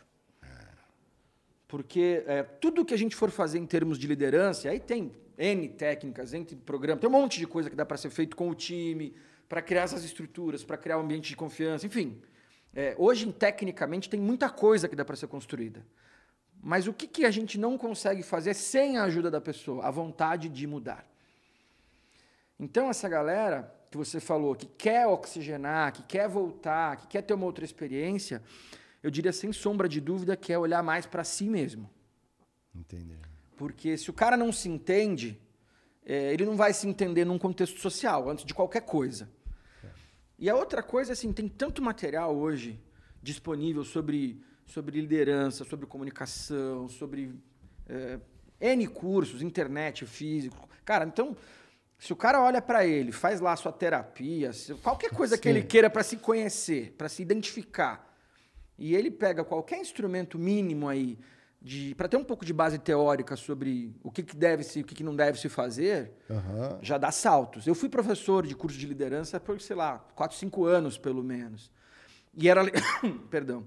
E era muito louco, porque é, é, era o começo aí do EdTech. Aham. Então, nas turmas tinha o analistinha, que já era visionário, que queria se preparar, e tinha lá o diretorzão, que estava se achando old fashion e queria tomar um, Sim, um banho de loja. é. E, e você percebia, no final das coisas, que, claro, o cara bem mais velho tem um repertório de coisas que já aconteceram muito maior. Tá cascudo. Mas quando você olhava, o tipo de dúvida ali do estagiário, do analista, e o tipo de dúvida lá do, do- desse diretor mais velho era muito parecida. Porque estava focado no olhar para dentro. Do não perceber o outro. Mas ele nunca vai perceber se ele não conhece nem ele mesmo, nem as suas emoções. Isso é muito interessante. O viés, né? É, então todas, todas as pessoas que são bons líderes, que influenciam o mundo para fazer o mundo melhor para as outras pessoas que eu conheço, têm um grau de autoconhecimento alto. Isso é muito interessante. Eu queria explorar um pouco mais isso, porque, é, um, isso é algo comum em todo ser humano. A gente busca sempre é, as pessoas falem aquilo que a gente acredita, você fala algo que eu acredito 100%. Legal, é. Isso eu sempre falei. É, porque eu sempre fui uma pessoa. Vou eximar aqui para não ser é, modesto ou, ou falar bem ou mal de mim, É. mas eu sempre Não, fui eu falo- di- eu falo mal, diferenciado. eu falo mal. Diferenciado é, uma, é uma, uma palavra boa. Porque eu acho que eu sempre me conheci muito bem. Então eu sempre falei para as pessoas do meu time isso. Para meu time, quem eu dei consultoria, quem eu dei mentoria. Você conhecer quem você é te livra pesos gigantescos. Então, por exemplo, eu vou. Eu comecei no trabalho. Então, eu comecei no trabalho. Qual a primeira coisa que você não deve fazer? Ser alguém que você não é. É. Então, por exemplo, eu gosto, por exemplo, de ter duas horas onde eu estou pensando ativamente na empresa, mas eu não estou trabalhando necessariamente. Eu estou com um caderno analógico ainda, é, Passando na que não é área, digital, mas é, exercitando, por exemplo, para onde eu vou. Eu sou uma pessoa, por exemplo, que não, não gosto, não, não ligava tanto, eu era muito mais prático para o que precisamos fazer do que os grandes é, é, encontros onde é bom para fazer a média com as pessoas. E isso me gerou também um, um- um- Quanto mais eu evoluía na minha carreira, mais preparo. Vou dar um exemplo. Eu nunca fui muito bom, nunca gostei muito de estudar apresentação. Então amanhã eu tenho uma apresentação para o presidente aqui, eu vejo as pessoas desesperadas, estudando até 4 da manhã, apresentação para outro dia e tal. E eu sempre parti de um princípio que, cara, assim, se eu não sei o que eu vou falar, não vai ser no dia anterior que eu vou estudar. Você tem perfis aí. Não, mas você tem que estudar, isso é uma falta de responsabilidade. É as pessoas, o que as pessoas não entendem é o, o contexto não de uma reunião, mas disso no longo prazo. Porque como eu é, não gosto de ficar estudando uma apresentação que eu acho perda de tempo, assim, a- essa parte específica, é, óbvio, depende do contexto, É generalizar é, lógico, sempre tem bom. uma que você tem que... assi- É. Mas eu sempre estive muito envolvido no relacional com as pessoas. Então, enquanto a pessoa estudava quatro horas, por exemplo, a um, um slide que ela recebeu e tá lá lendo os bullet points, porque para ela vai ser ótimo. Porque ela vai apresentar e vai parecer super boa, super dentro do assunto. Eu ia com o time comercial tomar um café e falar o que tá acontecendo aí no comercial. Cara, os clientes estão malucos, eles estão falando que o nosso prazo de pagamento é um absurdo. Ah, tá bom. Ô, marketing, como é que tá o planejamento dos próximos lançamentos? Ah, tá assim. Então eu passei a tarde inteira, no dia antes de uma reunião importante, tomando café. aí, cara, teve um dia que foi muito bom na, na L'Oréal. Eu Tava, tipo, aí eu já tinha preparado bastante, que sabia que era uma reunião importante. E eu tinha uma reunião com o presidente da América Latina das 8h30 às 9h30 da manhã. É. E aí eu cheguei lá, bom, tinha vários temas É. sendo, sendo discutidos, e eu tava no, num processo meio que. Eles estavam avaliando secretamente se eu seria a sucessão ou não da minha, ex- da minha chefe, a Thaís. Salve, Thaís. Thaís, um, é. um abração pra Thaís, eu adoro ela. É, E aí a reunião começou das 8h30 às 9h30. Aí ela falou assim: você tem a planilha disso aí? Eu falei assim: tenho. E eu conheço, porque eu tinha feito a planilha. Aí ele falou assim: dá, cancela minhas outras reuniões. Passou um outro diretor para tocar as reuniões do dia com o marketing e falou assim: vamos ficar com isso aí, com esse. Com, com o André para ele apresentar a política. Eu apresentei das 8h30 da manhã até as 6h30 da tarde. Meu em Jesus. pé, sem. Juro. Foi uma das primeiras vezes que eu saí com dor na perna da- do trabalho. Porra, salubre. Eu tava é. com dor na panturrilha de ficar em pé. Tô ligado, é. E no nível assim, qual que é o market share de Eusev na Raia Região 2? Meu Deus do céu. Eu falo assim, não tem problema nenhum, eu tenho isso aí, mas eu vou olhando os dados. Não, não- É lógico, você não é um E aí computador, a gente passou né? o dia inteiro, é, e eu- eu- depois eu descobri, pelos huntings internos da companhia, que esse foi o dia que cravou a minha sucessão. Então são dias importantes, eu podia... Aí alguém vai falar assim, pô, mas você podia estar mais preparado, imagina se você vai mal nesse dia. Cara, se eu vou mal nesse dia, provavelmente eu não estaria onde eu tô. Porque o que- o que me fez estar mais preparado para as reuniões é esse fato de eu entro na reunião mais leve também. Porque eu não vou para fazer os bullet Sim. points. Eu vou para discutir o negócio, onde você quer que eu, que eu cheque, o que você quer que eu faça. Ou você Tem um- sabe ou você não Exatamente. sabe. Ponto. É isso aí. Então, eu acho que isso é um, é um ponto muito importante. Você que está em casa, se conheça. É, é o, primeiro, o primeiro passo. E se conheça especialmente para saber o que, que a sua principal fortaleza compensa de, de algo negativo. Que tudo vai ser ter prós e contras. Então, eu estabelecer para mim uma vida que me deixou mais natural em apresentar, em eventualmente não estar estudando é, o, um, um material mais a fundo, é porque eu já fiz 100 reuniões onde eu não, não estudei o material a fundo. Na primeira, com certeza, doeu, tá? A segunda doeu, a terceira doeu. Na centésima, eu já sei muito mais linkar os pontos que são importantes para a organização. E Lógico. não preciso necessariamente saber qual é o quarto bullet point do slide 7. Aliás, slide 7 de 170, que são 140 Meu Deus. é, backup. Aham. Você dos mostrar três. 30 que você fez e 3 que você mostrou. Três, Porra, é. tá de sacanagem. Mas enfim, Bom, é, é eu queria explorar um pouco mais essa parte de conhecer você. Como que você tenta é, conhecer as pessoas que você está fazendo esse hunting? Quais são as perguntas que você tenta fazer para conhecer de verdade a pessoa? Belíssima pergunta, antes de tudo, André. É, eu, eu vou fazer só um. eu Só vou terminar a tua, a tua resposta antes. Claro. É, pessoal que se interessar, hoje na internet, um sem fim de ferramentas de perfil ah, que você pode fazer uma análise de perfil sua de graça. Seja qual for, a do Gallup, a do DISC, MBTI. é, MBTI, 16 Personalities, Star Trust. Posso mandar para vocês? A gente publica depois uma Claro, lista das a gente manda pra galera, Para quem sim. quiser. Eu gostei da do, aquela do verde, o rosa, o ver, o- essa é muito da hora. Eu acho melhor. Aí, o que que é importante? Assim, eu entendo o, cada teste desse é, como uma lente de óculos que você coloca para conseguir enxergar uma outra coisa. A partir do momento que você entender, sei lá, num perfil DISC, que tem o D, o I, o S e o C, eles são os quatro diferentes. Você sabe quem é você e você sabe que o outro é diferente de você, já demos um salto gigantesco para entender que o cara não vai agir igual a mim. E é daí que a gente começa. Então, acho que instalar essa lente e se conhecer, segundo qualquer das teorias que existe, ajuda muito. Quando a gente vem para a pergunta agora que você fez, como é que a gente descobre isso? Eu vou voltar naquele lugar que eu falo, tem que passar tempo com a pessoa. Porque eu não imagino eu entrevistar um bom diretor de vendas, ou um bom diretor financeiro, ou um bom diretor de relações com investidores, que o cara não tenha uma apresentação impecável, que não fale muito bem, que não. Então, assim, o candidato, o executivo, quando ele está vindo contar a sua história, ele está vendendo um produto. Lógico. E vendendo um produto, ele tem um pitch, ele já tem todo um, um- um espetáculo ali montado. É, um bom processo quebra o espetáculo dele no meio. Eu falo uma frase que carrego comigo a vida inteira, me foi dita muitos anos atrás e fez sentido para mim. É, eu várias vezes começo a entrevista dizendo assim: só me interessa o que você não fala. Porque o resto é blá blá blá. Agora, as coisas não óbvias eh, são onde você vai percebendo. O cara fala, sei lá, que ele é super carinhoso, que ele é super não sei o quê, que ele trata o time dele muito bem. Aí na hora do café você pergunta, puta meu, mas e teu filho pequeno chora? Aí você vê um tipo de reação que não combina com um cara que é carinhoso. Você fala, hum, chama quebra de estado isso. É, ou não, você tá num, num café, ou você foi almoçar com um cara, é aquela velha história, o cara se pinta aqui, mas trata o garçom mal. Ah. Você fala, peraí, tem algumas coisas aqui que não batem. Então, ah, eu acho que o trabalho do hunting, o trabalho de conhecer, o de sair da superfície, é sempre buscar essas evidências, sabe? Um cara que senta comigo e conta o que ele fez de bom, fala, puta, aqui eu não mandei bem, eu me arrependo desse ponto, cara, eu, eu morro de medo de tal coisa. Então, assim, um, um cara tem transparência para falar do que ele tem medo, opa, não vai se pentar na minha frente como um super-herói. Exato. Então, por mais que ele tenha contado lá a história da carreira dele, mas ele mostra, aí você fala, cara, esse é um cara mais preparado.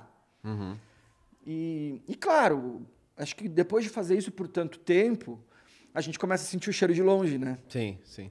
Então você já pega, por exemplo, ah, o cara sempre passou por empresas muito políticas e muito estruturadas. Aí ele fala que ele é totalmente diferente disso? Não faz nenhum sentido, é, impossível. É, Foi crescendo milagrosamente, né? a Ou ele explica o milagre. É, exatamente, né? A empresa é super política e fui crescendo lá sem politicagem, né? É bem difícil. Então é. a gente começa a entender é, é, esses, essas grandes personas, vamos dizer assim. Aham. Mas eu te diria que o segredo é sair da profundidade. Então, assim, ah, eu quero contratar um cara para mim, mas eu vou falar 20 minutos com ele para decidir. Puta, vai fazer tudo errado. Não tem como. Fato, é fato. Eu acho que o sonho dos Hunters é que todo mundo pudesse girar de emprego, assim, e eles intermediando todas as relações. Tem empresa que impulsiona isso ou não? Eu não É acho, melhor... eu não acho. Você não- é. Eu, não, eu não acho, porque, de novo. Não, isso era da baseada, mas, não as boutiques. mas pensa o curto prazo versus o longo prazo. Lógico, porque Não a empresa... Você acertou, um, acertou um CEO. Meu Deus, irmão. O, o CEO agora, ele, tipo, ele virou CEO, Uhum. ele começa a contratar com, com quem? Não, com já- você que trouxe ele. Então, assim, é o que as pessoas tipo, têm que saber dividir, o curto prazo versus o longo prazo, e fazer as escolhas sabendo quem, quem é. E lembrar que é sobre relacionamento. Totalmente. Não é sobre nota fiscal. Uhum. Então, assim, só vai dar certo se daqui cinco anos o cara estiver muito feliz e a empresa estiver muito feliz. Isso é legal. Aí funciona. Muita gente que faz negócio pensando na nota fiscal do final do mês, na meta, aí faz um monte de besteira no meio do caminho. Aí esquece que é um negócio humano, não é um banco. É, eu, eu acho que também tem um, um papel de é, não só saber quem que você é, bem, é, mas eu sempre adiciono o segundo ponto, que é comunicar bem quem você é. Isso falando não só para a parte de hunting, mas para o trabalho mesmo. Então, mesmo caso, sei lá, o seu chefe te liga, você sabe que você trabalha super bem de domingo à noite. Porque é o momento que você tem livre, porque a sua, cada um tem uma vida. Então, aí chega o seu chefe, por exemplo, te manda mensagem no domingo e fala assim: Ah, você já tem a apreensão que você, foi- eh, você vai, a gente vai apresentar na segunda de manhã? Olha, s- fale, não fiz ainda. Eu re- sempre reservo a noite do meu domingo para fazer isso, por exemplo, quando é muito importante. Mas a última hora que eu acabar isso, às três da manhã, vai estar na sua caixa, às sete você pode revisar, às oito a gente revisa, às nove reunião. Ah, mas eu queria ter isso antes. Tá bom, mas olha, esse é o momento que eu consigo reservar. A primeira vez que você tem um conflito com o seu chefe e que depois, imediatamente depois desse conflito, você entregar a produtividade, acabou, ele aceita que você é assim, ele passa a trabalhar você da forma como você se posicionou. Não, posso ficar tranquilo que eu vou mandar, às três da manhã ela vai, vai receber. Então, nem, nem vou perder meu domingo, que segunda-feira eu chego de manhã, às oito da manhã, e já leio esse material, mas eu sei que vai estar lá. E se não tiver, eu vou ajustar na primeira vez, tipo assim, ó, eu deixei a sua liberdade, então você mandou, acordei 8 da manhã, reunião às 9, e pô, faltou isso, isso, isso que eu, que eu pedi. Na segunda vez, a pessoa não erra mais. Então, assim, esse é o caminho de quando você tem uma conversa aberta sobre quem você é, você vai chegando nas conclusões é, de por que a, a- a performance melhora. Porque é isso, você, não- você perde menos tempo fazendo retrabalho, você perde menos tempo cuidando de como a pessoa gerencia o tempo dela. E aí você tem um ambiente mais livre e mais profissional. Acho que esse é um pouco do caminho de, um, se conheça bem, dois, comunique bem quem você é. E aí tem um ponto que é interessante, o network, o que indica ainda é importante. É a coisa mais importante do mundo. Para qualquer coisa que você queira fazer. É, a gente não vai no médico sem indicação. A gente não compra um carro sem indicação. A gente não contrata ninguém sem indicação. É, então, assim, se você é indicado por pessoas que têm credibilidade, Ah, bom ponto, é. Cara, você está muito bem. E agora, se você é, né, mostra-me com quem andas, né? É, isso é fato. O, tem o outro lado também no processo, que é do candidato avaliar a empresa. Aí eu conto a experiência minha aí. Numa época aí que eu tinha um pouco mais de mobilidade, dentro aqui do Brasil principalmente, eh, me rantearam para uma empresa, uma posição de diretoria é, numa empresa grande, aí, capital aberto, mas com base no Nordeste. Eu fiquei, uau, é interessante, né? E aí fui entendendo muito, né? E eu começo validando, inclusive, se eu preciso estar perto da liderança lá ou se é alguma coisa frequente, porque eu, na minha função, a, os fornecedores estavam no Sudeste. Então eu falei, bom, vou ficar viajando o contrário, né? Quem não é visto não é lembrado, famoso, né? Isso, e ao mesmo tempo eu, eu gosto de estar presente ali. Se bem que hoje a tecnologia, se você fizer direitinho, você não. Você consegue ter um chefe nos Estados Unidos, na Alemanha eu já tive, no Japão eu já tive, na China eu já tive. Então, assim, é só sabendo jogar, dá certo em qualquer lugar. E aí, beleza, a conversa foi indo, foi avançando nas etapas até que chegou o momento de encontrar o futuro chefe, né? Era um vice-presidente e tal, né? E bacana, foi um papo muito legal. Sei que ele gostou de mim. E eles queriam fechar. Aí eu fiz o contrário. Falei, vou, quero saber com quem eu vou trabalhar. E a consultoria ali não tinha, porque eles não, não fizeram esse o hunting da pessoa, veio através de outra consultoria. Eu falei, bom, eu tenho minha rede de contatos. Eu sei por onde esse cara passou. Um LinkedIn te ajuda muito. Oh. Liga, oh, entra lá, passou ali. Opa, nessa daqui eu conheço três, nessa aqui eu conheço uns quatro, nessa aqui eu não conheço ninguém, mas eu, alguém conhece, vai lá. E aí eu fui e comecei. Assim, então, direto ao ponto. Quem é esse cara aqui? Que eu vou trabalhar potencialmente, né? E aí o outro, hum, na tua área esse é o famoso sujeira. Eu falei, ai, não. Porque assim, eu sei os meus valores, aquilo coisa de se conhecer, eu sei meus valores, porque eu mexo, eu mexo comercial, cara, rola muita grana. Já administrei bilhões, bilhões. Mexer com um cara desse, a empresa legal, sólida, listada na bolsa. Cara, esses caras tão é óbvio, não, não topei. Mas dei o alerta na consultoria. Falei, olha, eu não vou aceitar por esse motivo. Fiz certo ou fiz errado? Absolutamente certo. É, enfim, tendo consultoria ou não, né? É, é. O processo é um processo de dupla entrevista. Porque, é claro, a empresa tem o poder financeiro de trazer o cara que tô sem grana, preciso da grana e acaba aceitando. Mas se a gente tirar essa necessidade básica, é, um processo tem que ser uma via de mão dupla.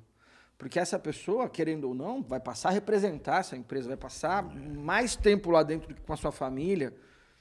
E se não for bom, se não tiver alinhado, se não fizer sentido, não faz sentido.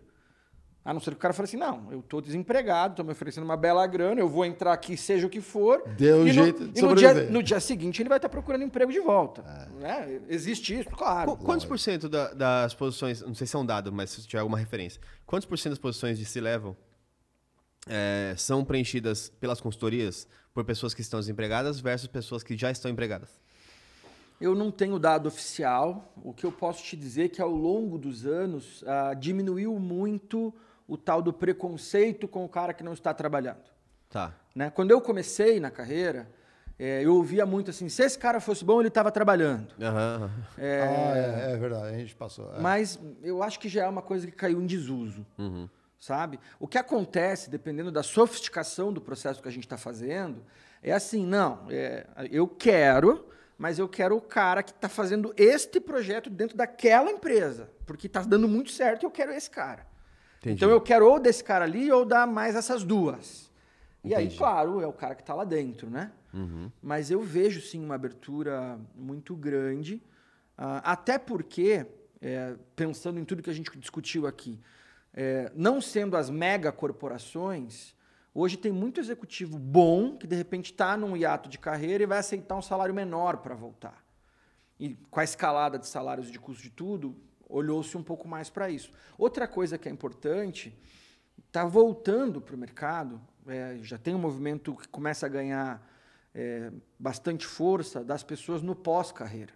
Hum. Porque até pouco tempo atrás, um cara de 50 acabou. Aposentou e. Né? Tem... Não, não vão contratar mais. Tem que empreender. Né? Só que é, todos esses movimentos de saída de gente jovem para empreender, muita gente indo para nova economia. A gente chegou num lugar que, assim, o cara de 40 e tantos anos, vai, que seria o apto para a cadeira, está empregado, ganhando um monte de dinheiro, então para vir cá vou ter que pagar muito mais. Hum. E eu tenho um cara aqui de talvez de 51, triatleta, jovem, todo o gás do mundo, que está em casa parado. Olha só. querendo outra coisa daí. Prova, né? Imagino que deva ter uma condição de vida, teve não sei o quê, mas esse cara que tá buscando desafio, projeto, propósito. O tal do propósito. Ele quer sair de casa Rolou pra... o ageísmo, né? Antes, né? Que é o, tira a galera mais velha e agora tá voltando. Cara, que, que interessante. Mas eu acho que também um pouco dessa volta é, é fruto da inflação. Infelizmente, Marião.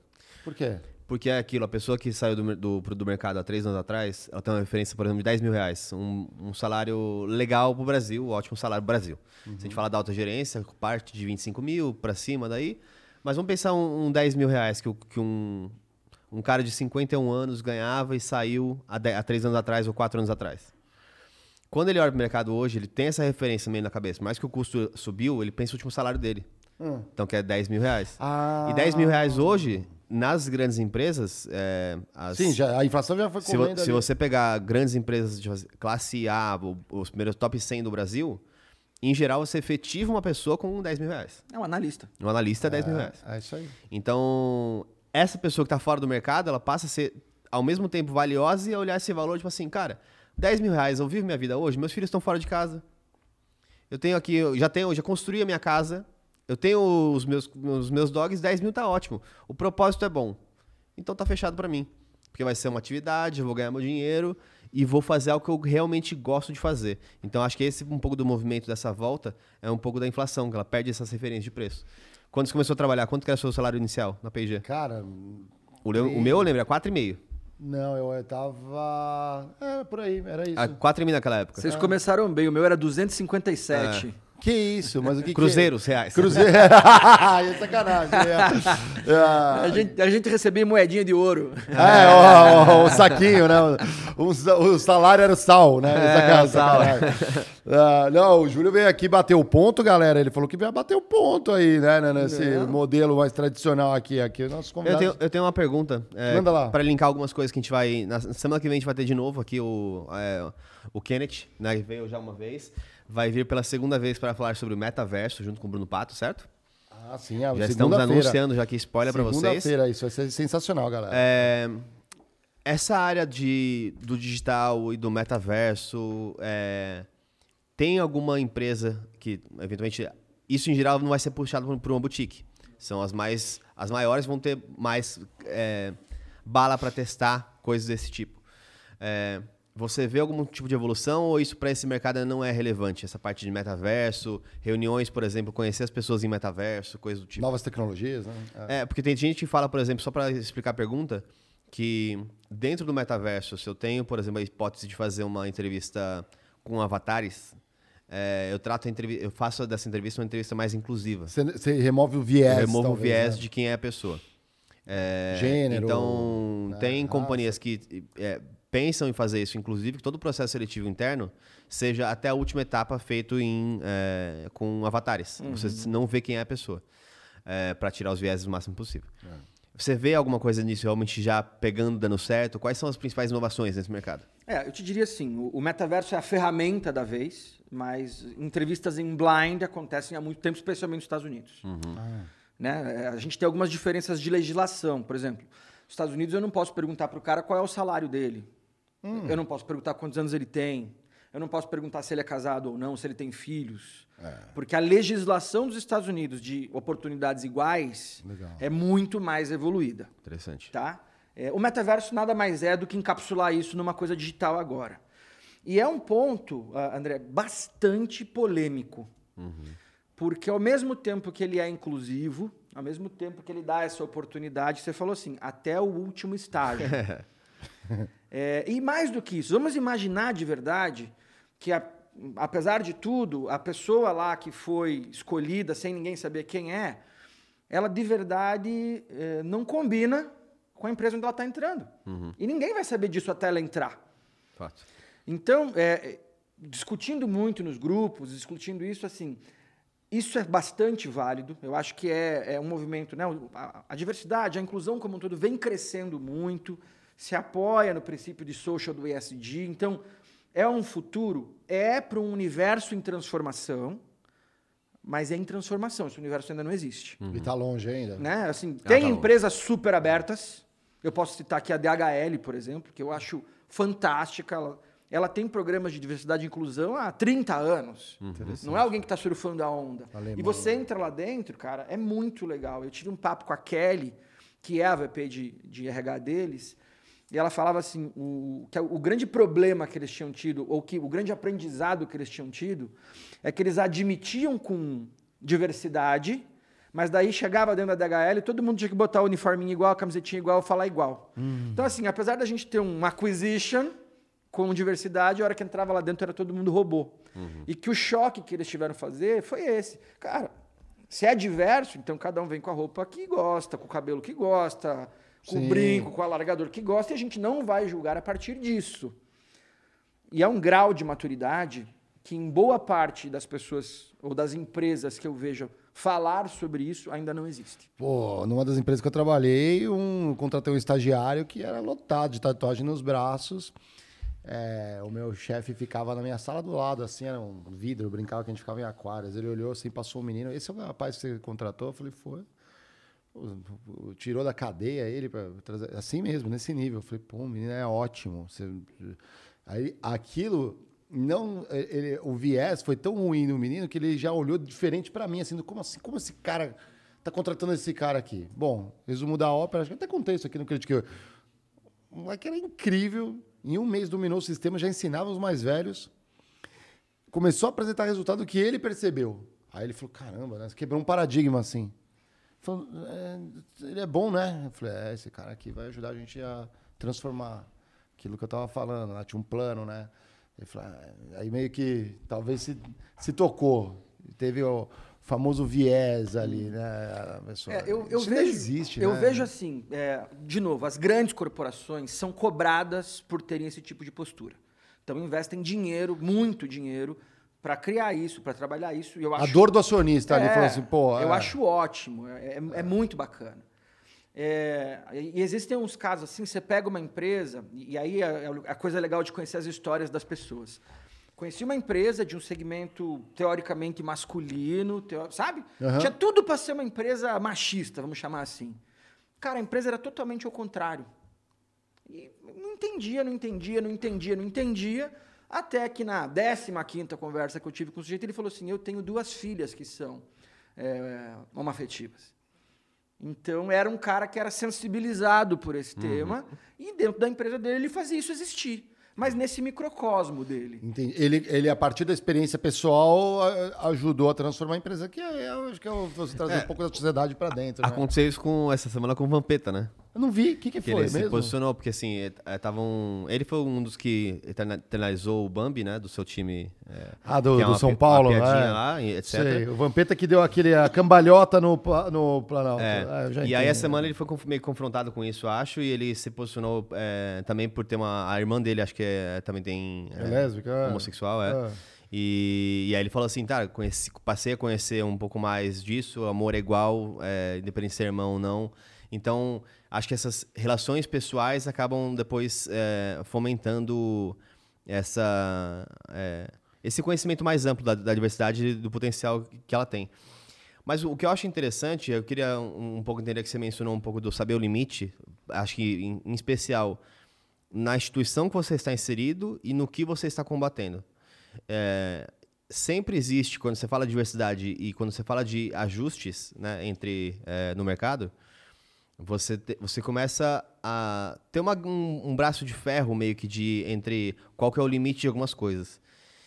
E eu acho que é importante que alguns limites sejam traçados, porque, por exemplo, um caso bem clássico que eu, que eu vi no, no, no final desse, no começo desse ano foi que o Hamilton falou que não ia mais dirigir o Fórmula 1 lá se ele, não- se ele não pudesse dirigir com o piercing dele, porque ele tinha um piercing. Ah, sim. E segundo é, as, é, as é. leis da Fórmula 1, você não pode ter o piercing na- no negócio. E aí ele joga isso pro, merc pro mercado, pra todo mundo, fala assim, ah, que absurdo não poder usar o piercing no negócio. É, eu não sei se por causa de colisão, aquela coisa pode dar alguma, mas imagino O que... problema é a colisão. Se ele tiver uma colisão e for pro hospital, ele não tem tempo pra, por exemplo, passar na, vai na ressonância mag- mag- magnética e puxou o piercing. Então, assim, não pode. Nem atleta não pode usar. Sim, nada. eu não vou, usar- vou usar um soco inglês. né, Qual que é o limite para É. as pessoas que chegam em um ambiente em, em geral é, e querem inovar, ou querem é, questionar, às vezes, que são coisas que são burras. Ah, não pode usar pulseira. Pô, a pulseira não tem nada a ver, ela não é de metal, ela não vai. Sim. Então isso não tem nada a ver. Então é um questionamento válido. Qual que é, como você vê esse, o cenário da- do mercado hoje para discutir esses limites? O que é ultrapassado e o que é só uma vertente de, de, é, do mercado? André, acho que essa é a pergunta de um milhão de dólares, porque o mercado está aprendendo. É, e, naturalmente, como as empresas são feitas de pessoas e, e tem alguém que escreveu essas regras, tem empresas que têm limites mais longes, tem, tem limites mais curtos. É, eu acho que é um, um- O que eu acho bastante importante é assim: existe as conversas, existe essa abertura, existe essa transformação, e o que é ótimo. Mas é, a gente está aprendendo a fazer isso ainda. Hoje, quando você olha, né, agora, essa semana que teve aí o Dia do Orgulho, se você correr o LinkedIn, como ele sempre é a nossa maior vitrine do mercado empresarial, toda grande corporação fez uma publicação sobre o Dia do Orgulho. O Festa, Ah, é, Festa é. da Firma postou hoje é o... né? Ver aí o resto, O e o resto do ano Por- porque não tá tem na- mais. Tá na pauta, legal. Mas, de novo, eh, as grandes corporações não são 10% das empresas que estão no Brasil. Eh, elas ditam tendência, sem dúvida. É. Mas a, a gente está no meio desse processo. Sim. Né? E, e é um processo que, se a gente for pensar, é, ele é longo, de muito aprendizado, e no final, se você perguntar o que eu realmente acredito, quem vai mandar eh, na velocidade dessa coisa é o consumidor.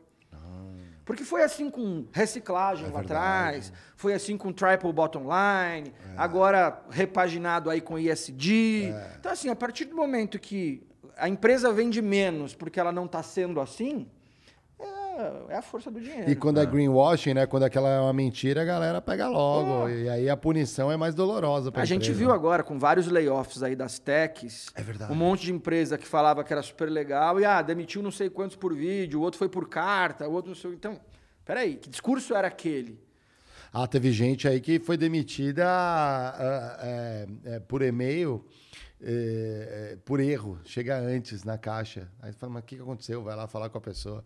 Eu já É, trabalhei que- em empresa é que, aconteceu isso. É que aí. esse processo nunca tem um jeito certo, né, mano? Cara, Assim, é delicado. Pensa se né? faz 90 demissões num dia. De novo, é aquilo. Ah, eu ou vou lá e. Ah, o presidente tem que fazer todas as demissões. Já vi também o ano passado. Não, um aí- absurdo, demitiu não, 500 é. pessoas por Zoom. Tá, mas pelo menos foi o presidente dar cara para as 500 pessoas. Não, é, é, é, Se ele vai um por um, ele ia até 5 minutos. Então, você tá demitido? Demitido. É, demitido. Aí não adianta. Então, melhor É, é, comunicar, explica falar, olha, mais, tá é acontecendo pessoal, isso, né? infelizmente não é pessoal. Vocês têm 500 pessoas aqui. Mas aí esse é o ponto de quando você... É, Não, mas quando é um para um, eu já vi muito. Você contrata o recurso humano e demite o número, né? é, é, é. Tem isso também. O... Vamos fazer um contraponto que é interessante nesse mercado, que é o Job Hunter. É o contrário, né? Você tá lá, eh, você quer caçar um outro emprego. Às vezes é o emprego dos sonhos, ou às vezes está desempregado e usa. Tem umas agências de job hunt. O que, que você, que você eh, recomenda isso pra galera? Tem galera séria? Ou é meio delicado? Preste Não, atenção. eu, acho que como todo mercado, como todo mercado, Márcio, tem gente séria e tem gente que não é séria. Ah. Né? Ah, existem diversas histórias sobre esse mercado, porque o cara está sem emprego, está geralmente numa situação de fragilidade, e os caras, alguns caras bons de venda, faturam em cima de um cara desse, prometendo coisas que ah, não se podem cumprir. Né? O, o mercado de job hunting, ele nasceu lá atrás, se você for lembrar, como recolocação. Então, assim, você vai comprar um negócio de recolocação, mas como é que você pode garantir que depois de seis meses você- eu vou estar recolocado em algum lugar? Então, a promessa já não vale. É um mercado que teve muitos ups and downs. Eu acho que quem ficou no mercado hoje são as empresas mais sérias, Ah. porque as empresas que não eram sérias, como a gente falou aqui, o social media destruiu sozinho. Porque antigamente você tinha uma informação de alguém. Ah, é. Hoje em dia, um cara que caiu em um golpe, vamos chamar assim, nos minutos seguintes está no Instagram, está no LinkedIn, lá e se torna reclame aqui, se é. torna imparável. É. Então, assim, tem gente bastante séria no mercado. O, mer- o- o próprio produto evoluiu, não mais se posicionando como recolocação, mas como te ajudar a se preparar para. Então, a gente não falou aqui de dar um banho de loja, de olhar para o conhecimento, autoconhecimento. O, o Job Hunter, cara, eu acho que ele tem uma, uma função muito boa de ser talvez o estágio 1 de falar assim, Márcio, você, cara, vamos dar uma reconfigurada aí. E você recebe do teu outro lado um project manager que sabe fazer isso. Sabe que você vai ter que mexer no seu currículo, sabe que, cara, isso aqui, isso aqui não é a melhor maneira que você está apresentando, ou você tem esse traço de personalidade que você não vê, porque em todo programa desse você vai fazer um teste de perfil, você vai se conhecer, você vai ter uma devolutiva de assessment. Então, o trabalho em si de preparação para o mercado, ele já consegue te fazer dar um salto em termos de autoconhecimento. E aí, claro, dependendo aí de quem é a empresa e da qualidade do outro lado, a pessoa pode ter boas relações. Uhum. Né? É, é, Prometer emprego é furado. Exato. O que acontece com a gente, é, é, e não só comigo, imagine com as grandes, é, o fluxo de material chegando, de currículos de pessoas chegando, é gigantesco. É. Então, você efetivamente não consegue dar atenção um a um para as pessoas. Você trabalha para a vaga que está precisando. É, né? você trabalha para a vaga que está precisando. Algumas empresas têm sistemas de catalogar tudo isso e triar, enfim, já tem tecnologia para isso, mas muitas vezes não dá. Agora, se a tua contrapartida é uma pessoa de alto nível, eu tenho algumas com quem eu tenho essas relações, e ela me liga e fala assim: olha, conheça este cara em especial aqui, porque ele é o perfil de executivo que você costuma colocar. Interessante. Esse é um cara que eu vou com certeza gastar um tempinho para conhecer. Super interessante. É, então, o, o, me lembro do meu professor de economia, o professor Judas, que ele falava tudo que abunda deprecia. e eu acho que assim, contratar uma empresa para fazer envios automáticos do seu currículo para o maior número de empresas possíveis, que também é conhecido como job hunting, acho que não tem nenhum valor. Famosa metralhadora, sai atirando para tudo quanto é lado. Agora, se é uma pessoa né, que, que tem uma necessidade de um trabalho desse, precisa de um break para olhar para si e precisa de alguém conduzindo o processo porque não tem é, não consegue fazer sozinho, uhum. eu acho que é uma bela opção. Interessante, que legal, que é um paradigma. Muito legal. Né? Tem uma galera aí que vê as movimentações de LinkedIn ali, parece que você clica alguma coisa, já vem os rantes. Ah, tá precisando de alguma coisa? Já vai assim, é. meu Deus do céu. Aí as vespas aqui, não é nem abelhas, as vespas. Sim, as vespinhas. Por trás da gente. Vamos olhar o emblema do dia Verdade, aqui, o emblema, emblema do, do dia. dia. Temos emblema, e o emblema do dia é líderes. Se você entrar lá, critiquepodcast.com.br. E como é que resgata, resgata seu emblema? Resgata. Outro tá, hein? Olha lá. Bandeira, essa arte é do PH, sempre o PH aqui, o nosso Muito bacana. artista aqui. Lembrando que tem 24 horas para resgatar. Entra aí no site do Critique. Vocês. É, Como é que resgata, Marão? É só clicar lá, resgatar emblema, digita a palavra-chave líderes, não erra na, não erra é, na, na, na, ortografia. E se eu perder, Marão, e passar 24 horas se a perder? Se você perder, passar 24 horas só no mercado secundário, tem um mercado lá, aí você compra através de Sparks, a mesma moeda que você manda perguntas, manda propaganda aqui. No nosso programa, você pode comprar de um coleguinha que esteja disposto a vender a sua figurinha ali, o nosso emblema. E de quebra, você é, ajuda um artista, né? Você ajuda um artista digital, igual a gente apoia aqui.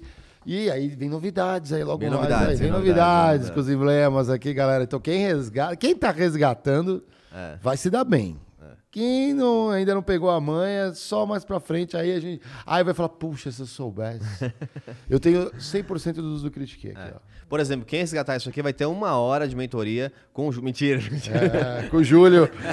Aí ferrou, né? 300 pessoas resgatam uma não, hora de mentoria. Eu quero isso, mas eu só vou aceitar como pagamento uma figurinha de cada um, é. não repetidas. Ó, oh, aí sim, é. aí sim.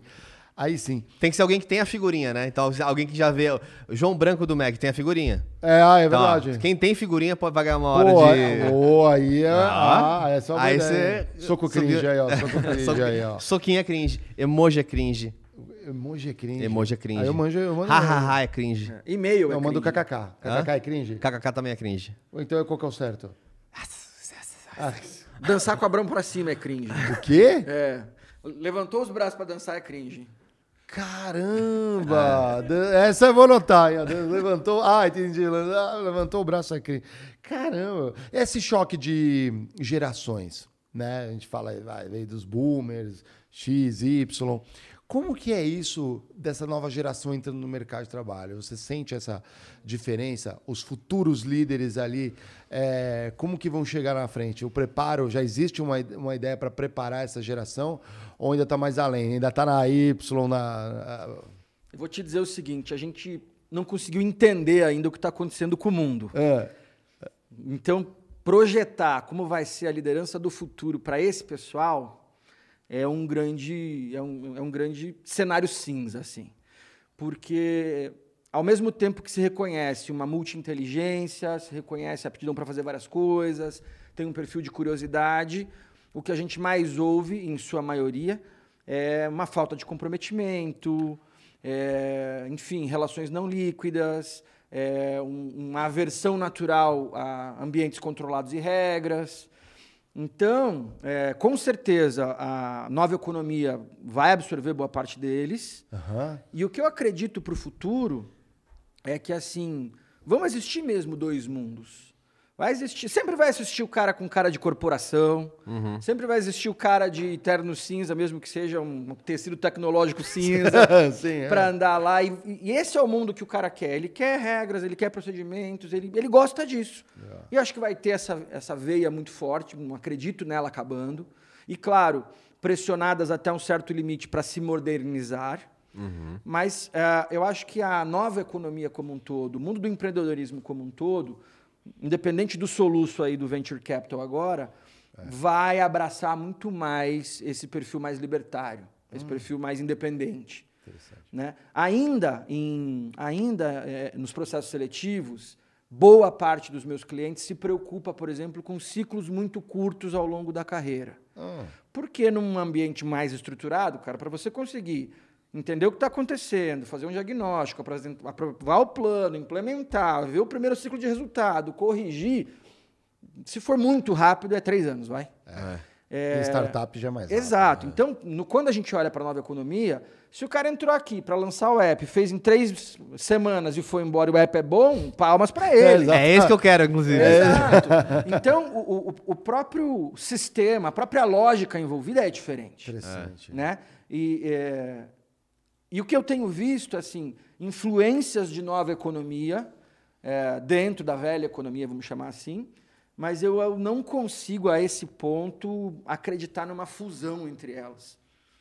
O... Eu, eu tenho aqui a Débora Sátiro, Sat- Satiro, perguntou como ficam os profissionais mais 60. Eu tenho um- uma, uma vertente sobre os profissionais eh, mais 60, mas eu queria ouvir também a sua opinião. Eu acho que o, o mercado mais 60 no mundo profissional existe, eh, mas eu acho que assim como eh, a tendência também para os mais jovens, a tendência é que os mais velhos também busquem mais propósito. Então vai ser cada vez mais comum, eh, como você tem idosos mais ativos também, que eles façam funções em empresas onde eh, atende mais eh, idosos, funções comerciais, funções de cuidado. Porque hoje o, o tradicional o que, que é? Você tem uma, uma casa de repouso, por exemplo os 70 a mais, né? Pessoas que estão têm muito uma qualidade de vida boa e estão eventualmente hoje numa casa de repouso. É, quem trabalha em geral são enfermeiras jovens é, ou pessoas jovens que trabalham ali servindo a toda essa comunidade mais idosa. O que eu acho que cada vez mais com idosos mais ativos, etc., esse também esse outro novo mercado de saber lidar com a internet, saber lidar como encontrar as pessoas é, corretas, também vai gerar novas funções para idosos também.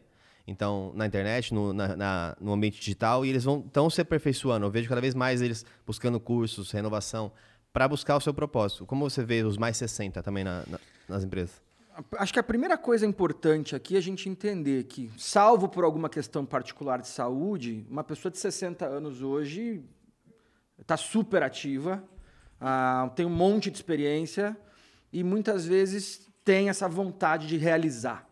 Eu acredito, assim como você, que com a expansão do mercado de serviços em geral, que é a tendência para uma economia que cresce, é, cada vez mais surgem essas posições. O próprio envelhecimento do planeta traz isso cada vez mais é, comum. É, e, e, assim, o o senior living como um todo, especialmente muito forte nos Estados Unidos, ele vem ressignificando essa fase da vida. inclusive de vários lugares onde você vai e toda a, todos os funcionários são dessa fase. Por quê? Porque é uma questão de conceito, de que seja isso dentro de um condomínio, dentro de alguma coisa. Sim. Então, é, a primeira coisa, se a gente fala que estamos vivendo e devemos continuar tendo um apagão de talento, eu acho que um cara que seja talentoso, bom no que faz e que e tenha vontade de fazer, deve ter caminhos cada vez mais fáceis pela frente. Interessante. Muito legal. O, acho que a Débora mandou antes ali. A, Parabéns, Júlio. Ela falou assim: é difícil identificar o executivo butterfly. O que, que é o butterfly aí? Não sei o que ela. Ah, o que vai voando. É o pula-pula, é. Pula-pula. Pinga, pinga, pinga, É. pinga. Não deixa legado, né? O famoso não Tentou pegar, legado. bateu a asa e opa, foi pra outra empresa. É, Foi pra outra cara, empresa. Eu, eu, não- eu não julgo o tempo no- de trabalho, porque assim, eu já trabalhei com gente. que- Você é o famoso butterfly, Amarelo. Ah, eu passei em sete, sete empresas. Mas eu fiquei um tempos razoáveis. Mais rapidinha. É que também, de novo, generalizar é sempre burro, né? Sem É, dúvida. Você pode ficar dois, sete empresas construindo uma rota ou sete empresas fazendo a mesma coisa e nunca O Diegão nada. aqui é o nosso melhor exemplo. 15 anos. 15 anos de BM, né? Desde- Hoje não pode estar aqui. Onde está, onde está Diegão? A gente não falou onde está Diegão. Onde Manel. está Diegão, Baltazar? Eu sei onde está o Diegão. O Diegão está em. Hã? É, Pela data, galera. Fim de mês. fechamento. Fechamento, cara. A galera de vendas é agora é a hora do espreme a última gota. A gente falou disso, inclusive, é, essa semana, sobre o fechamento da galera de vendas, que é sensacional. Mas eu, eu acho que sempre as minhas mudanças de carreira, é, falando de pingar de empresa, né? O pessoal pergunta, ah, pô, você tem o perfil Geiger um pouco menos, né? Passou em algumas. E o É, Diego porque- é outra ponta, né? É, o- É, nó- nós três, nós estamos é, bem diferentes. O, o Diego tem agora 15 anos de, de BM. Menino para 16, né? Eu fiquei 10 na PG. na PG, 5 na L'Oreal e 2 na Uber. Aham, você, vai, você vai diminuindo. É, né? agora já tô a 1,5 já aqui no Flow e você Cara, eu ficou mais ciclos sete, de- é, contando estágio, né? Mas é porque pra mim fez sentido. Por exemplo, sem dúvida, acho que a empresa que eu mais aprendi num momento importante, aquela parte gerencial, foi a grande escola que foi a P&G. Mas eu comecei a carreira na Unilever. Pô, foi, aquele foi um boost na minha carreira logo de, de cara. Então, fui trainee na Suzano, uma baita empresa. Aquilo foi me alimentando coisa. Pô, entrei na tre- trainee na Suzano, não sabia, olhava uns números, via assim do lado USD. Cheguei no outro cara, pô, engenheirão. O que, que é esse USD? Ele é US Dollar. Eu falei, nossa, meu Deus, que vergonha. Sabe, nesse nível. Mas aí eu falei assim, cara, eu tenho que colar com esses caras aqui. Porque ao mesmo tempo que eu não sabia muita coisa que parecia básica com eles, eles também não sabiam o que eu sabia. Eu já tinha uma base muito boa de inovação, por ter trabalhado em R&D, tinha pô, a base de engenharia, eh, raciocínio lógico, planejamento era muito forte. Então, assim, a gente tinha uma troca legal. E aí, quando você vai passando lá ao longo do tempo, vai, sei lá, a parte mais gerencial, eu falei assim, poxa, os, os movimentos que eu fiz para mudar não foram assim. Eu adorava a empresa que eu trabalhava. Ora, foi. Falei assim, cara, às vezes eu sentia que não tinha um ambiente de crescimento na velocidade que eu queria e me sentia preparado com o conhecimento que eu tinha. Ora, a oportunidade era muito filé. Eu falava, caramba, adoro aqui, mas isso é muito legal, numa empresa muito legal, numa área muito legal e num ambiente que vai ser bacana de crescimento. E foi. Muitas vezes eu errei também. Cheguei lá dentro e falei assim, putz, aí pisei no campo minado. Aí vamos, aí você tem que usar a tua habilidade política, paciência, conserta aqui, repara ali, vai construindo a carreira dentro, ainda um pouco mais que lento, acontece. E é bom para tomar umas porradas, né? Pra gente né, ficar casca grossa e falar assim, se conhecer, saber exatamente o que você quer. Mar calmo não faz bom marinheiro. Eu, com certeza. Passei em empresas em momento que estava em crise. Passei, cheguei em empresas que estavam numa bonança, assim, sabe? Eh, Estourando, assim, era ve- rampando. Eu falava, minha nossa, tô surfando a onda. Eu me senti o Scooby na, on- na, naquelas grandes ondas, em Nazaré. E Já- depois já aquela onda caía, assim. Marão, você- já, Ah. já passou por empresa que a receita caiu para 1% em um dia? Não, essa você é o campeão. Essa você é o campeão. Não, mas passei por, uma, por exemplo, crises grandes no setor e no país ao mesmo tempo. Sim, sim, sim. E, e aquilo, e aquilo Óleo e gás, também. né? Tá? Em óleo e gás, Com uma fábrica nova montada. que eu comprei tudo. né, E aí fala assim, e agora? E aí, e, a, e ao mesmo tempo, é, é, que eu falava assim, caramba, mas eu já tinha passado por coisas lá atrás, não é tão superveniente assim essa crise. Eu consigo buscar elementos aqui. A casca não estava, não foi, não estava zerada. Busquei aquela casca para poder entregar. E em outros momentos foi assim, poxa, o desafio de estar em um outro mercado, um outro segmento. Já tem uma base aqui, pô, mas eu sei que eu, eu não aprendo às vezes tanto da função. E aliás, às vezes por ter ser curioso e buscar sempre aperfeiçoamento, eu falava assim, eu chegava e falava, cara, esses caras não sabem nem o que eu mas não vou, não vou conseguir convencê-los. É. Mas eu vou ter tesão nesse mercado de atuação. Esse mercado aqui é diferente, vou aprender coisa nova e aquilo vai me oxigenar. Então não interessa por qual lado. Né? O, o interessa é que faça sentido essa mudança. Jornada. Ela... A única coisa que eu dou de dica é, é. não vai só atrás de dinheiro. A compensação ela vai te, é, ela vai te remunerar é, muito em cima desse legado que você construiu, da do, do, tua capacidade e tudo mais. A empresa vai pagar bem pro, pelo bom profissional. Uhum. Existe o paralelo, o contraponto também. Eu já vejo muita empresa, aí, principalmente startup, tecnologia, vejo pagando muito bem por gente muito ruim também. Uhum. Então o cara acha que tá voando, a menina acha que agora eu tô bem. Aí a dica para essa pessoa: agarra essa empresa e não sai daí. Porque se sair, é lascado.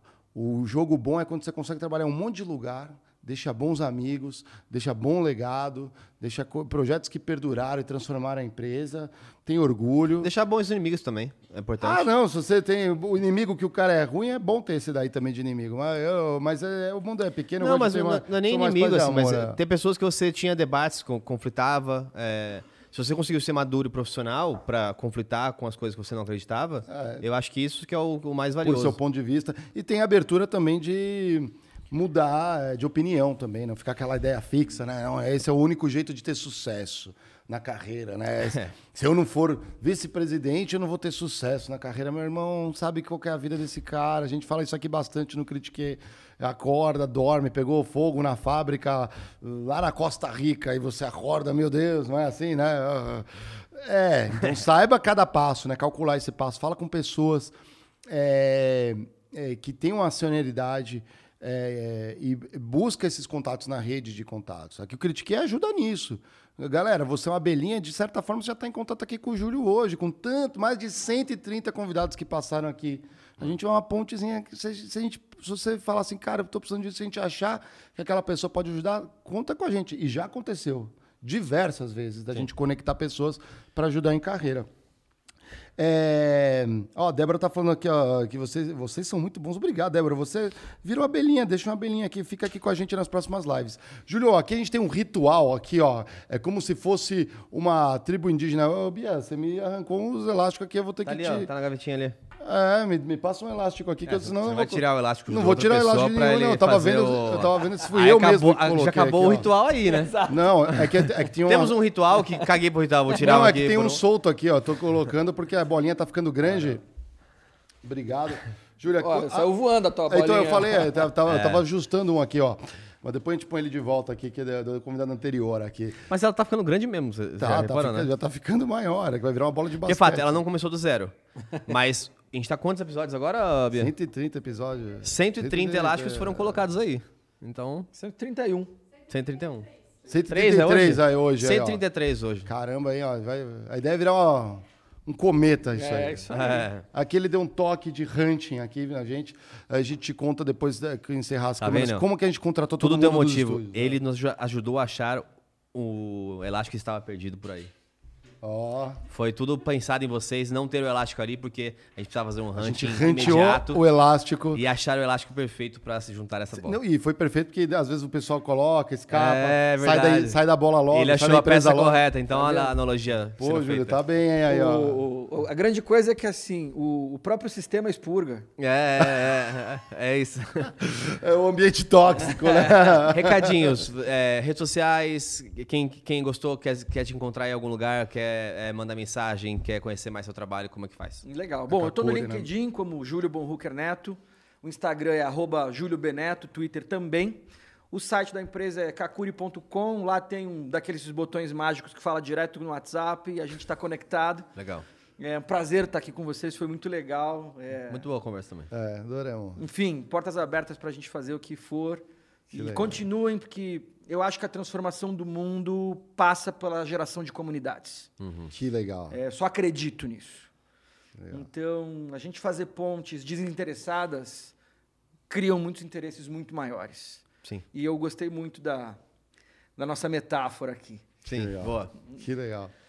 É, Recadinhos paroquiais, o que, que temos na sexta? Sexta-feira vai ter um extra que estamos preparando com aquela veemência de sempre. Galera aqui, ah, então, Diegão, Geiger e Mário vão falar de um assunto que vamos soltar amanhã. Vamos fazer uma pauta e fazer notícias da semana, não?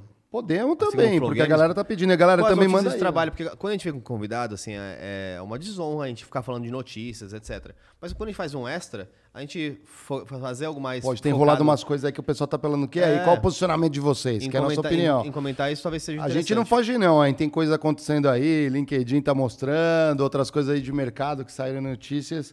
Vamos comentar isso aí também com vocês. Aí. Com certeza. com e certeza. vocês também comentem participando no chat aqui, que eu tô sempre monitorando para ver. Deixa sua belinha no final, deixa o like, segue o Júlio aqui nas redes também, que foi muito bom o papo. Eu adorei. Bem-vindo, portas abertas para quando quiser. É isso aí. Maravilha. é isso aí. Boa noite, boa noite para todo mundo aí ao vivo. Valeu, galera. Até sexta, então. E solta a Pedrão, vinheta. solta a vinheta.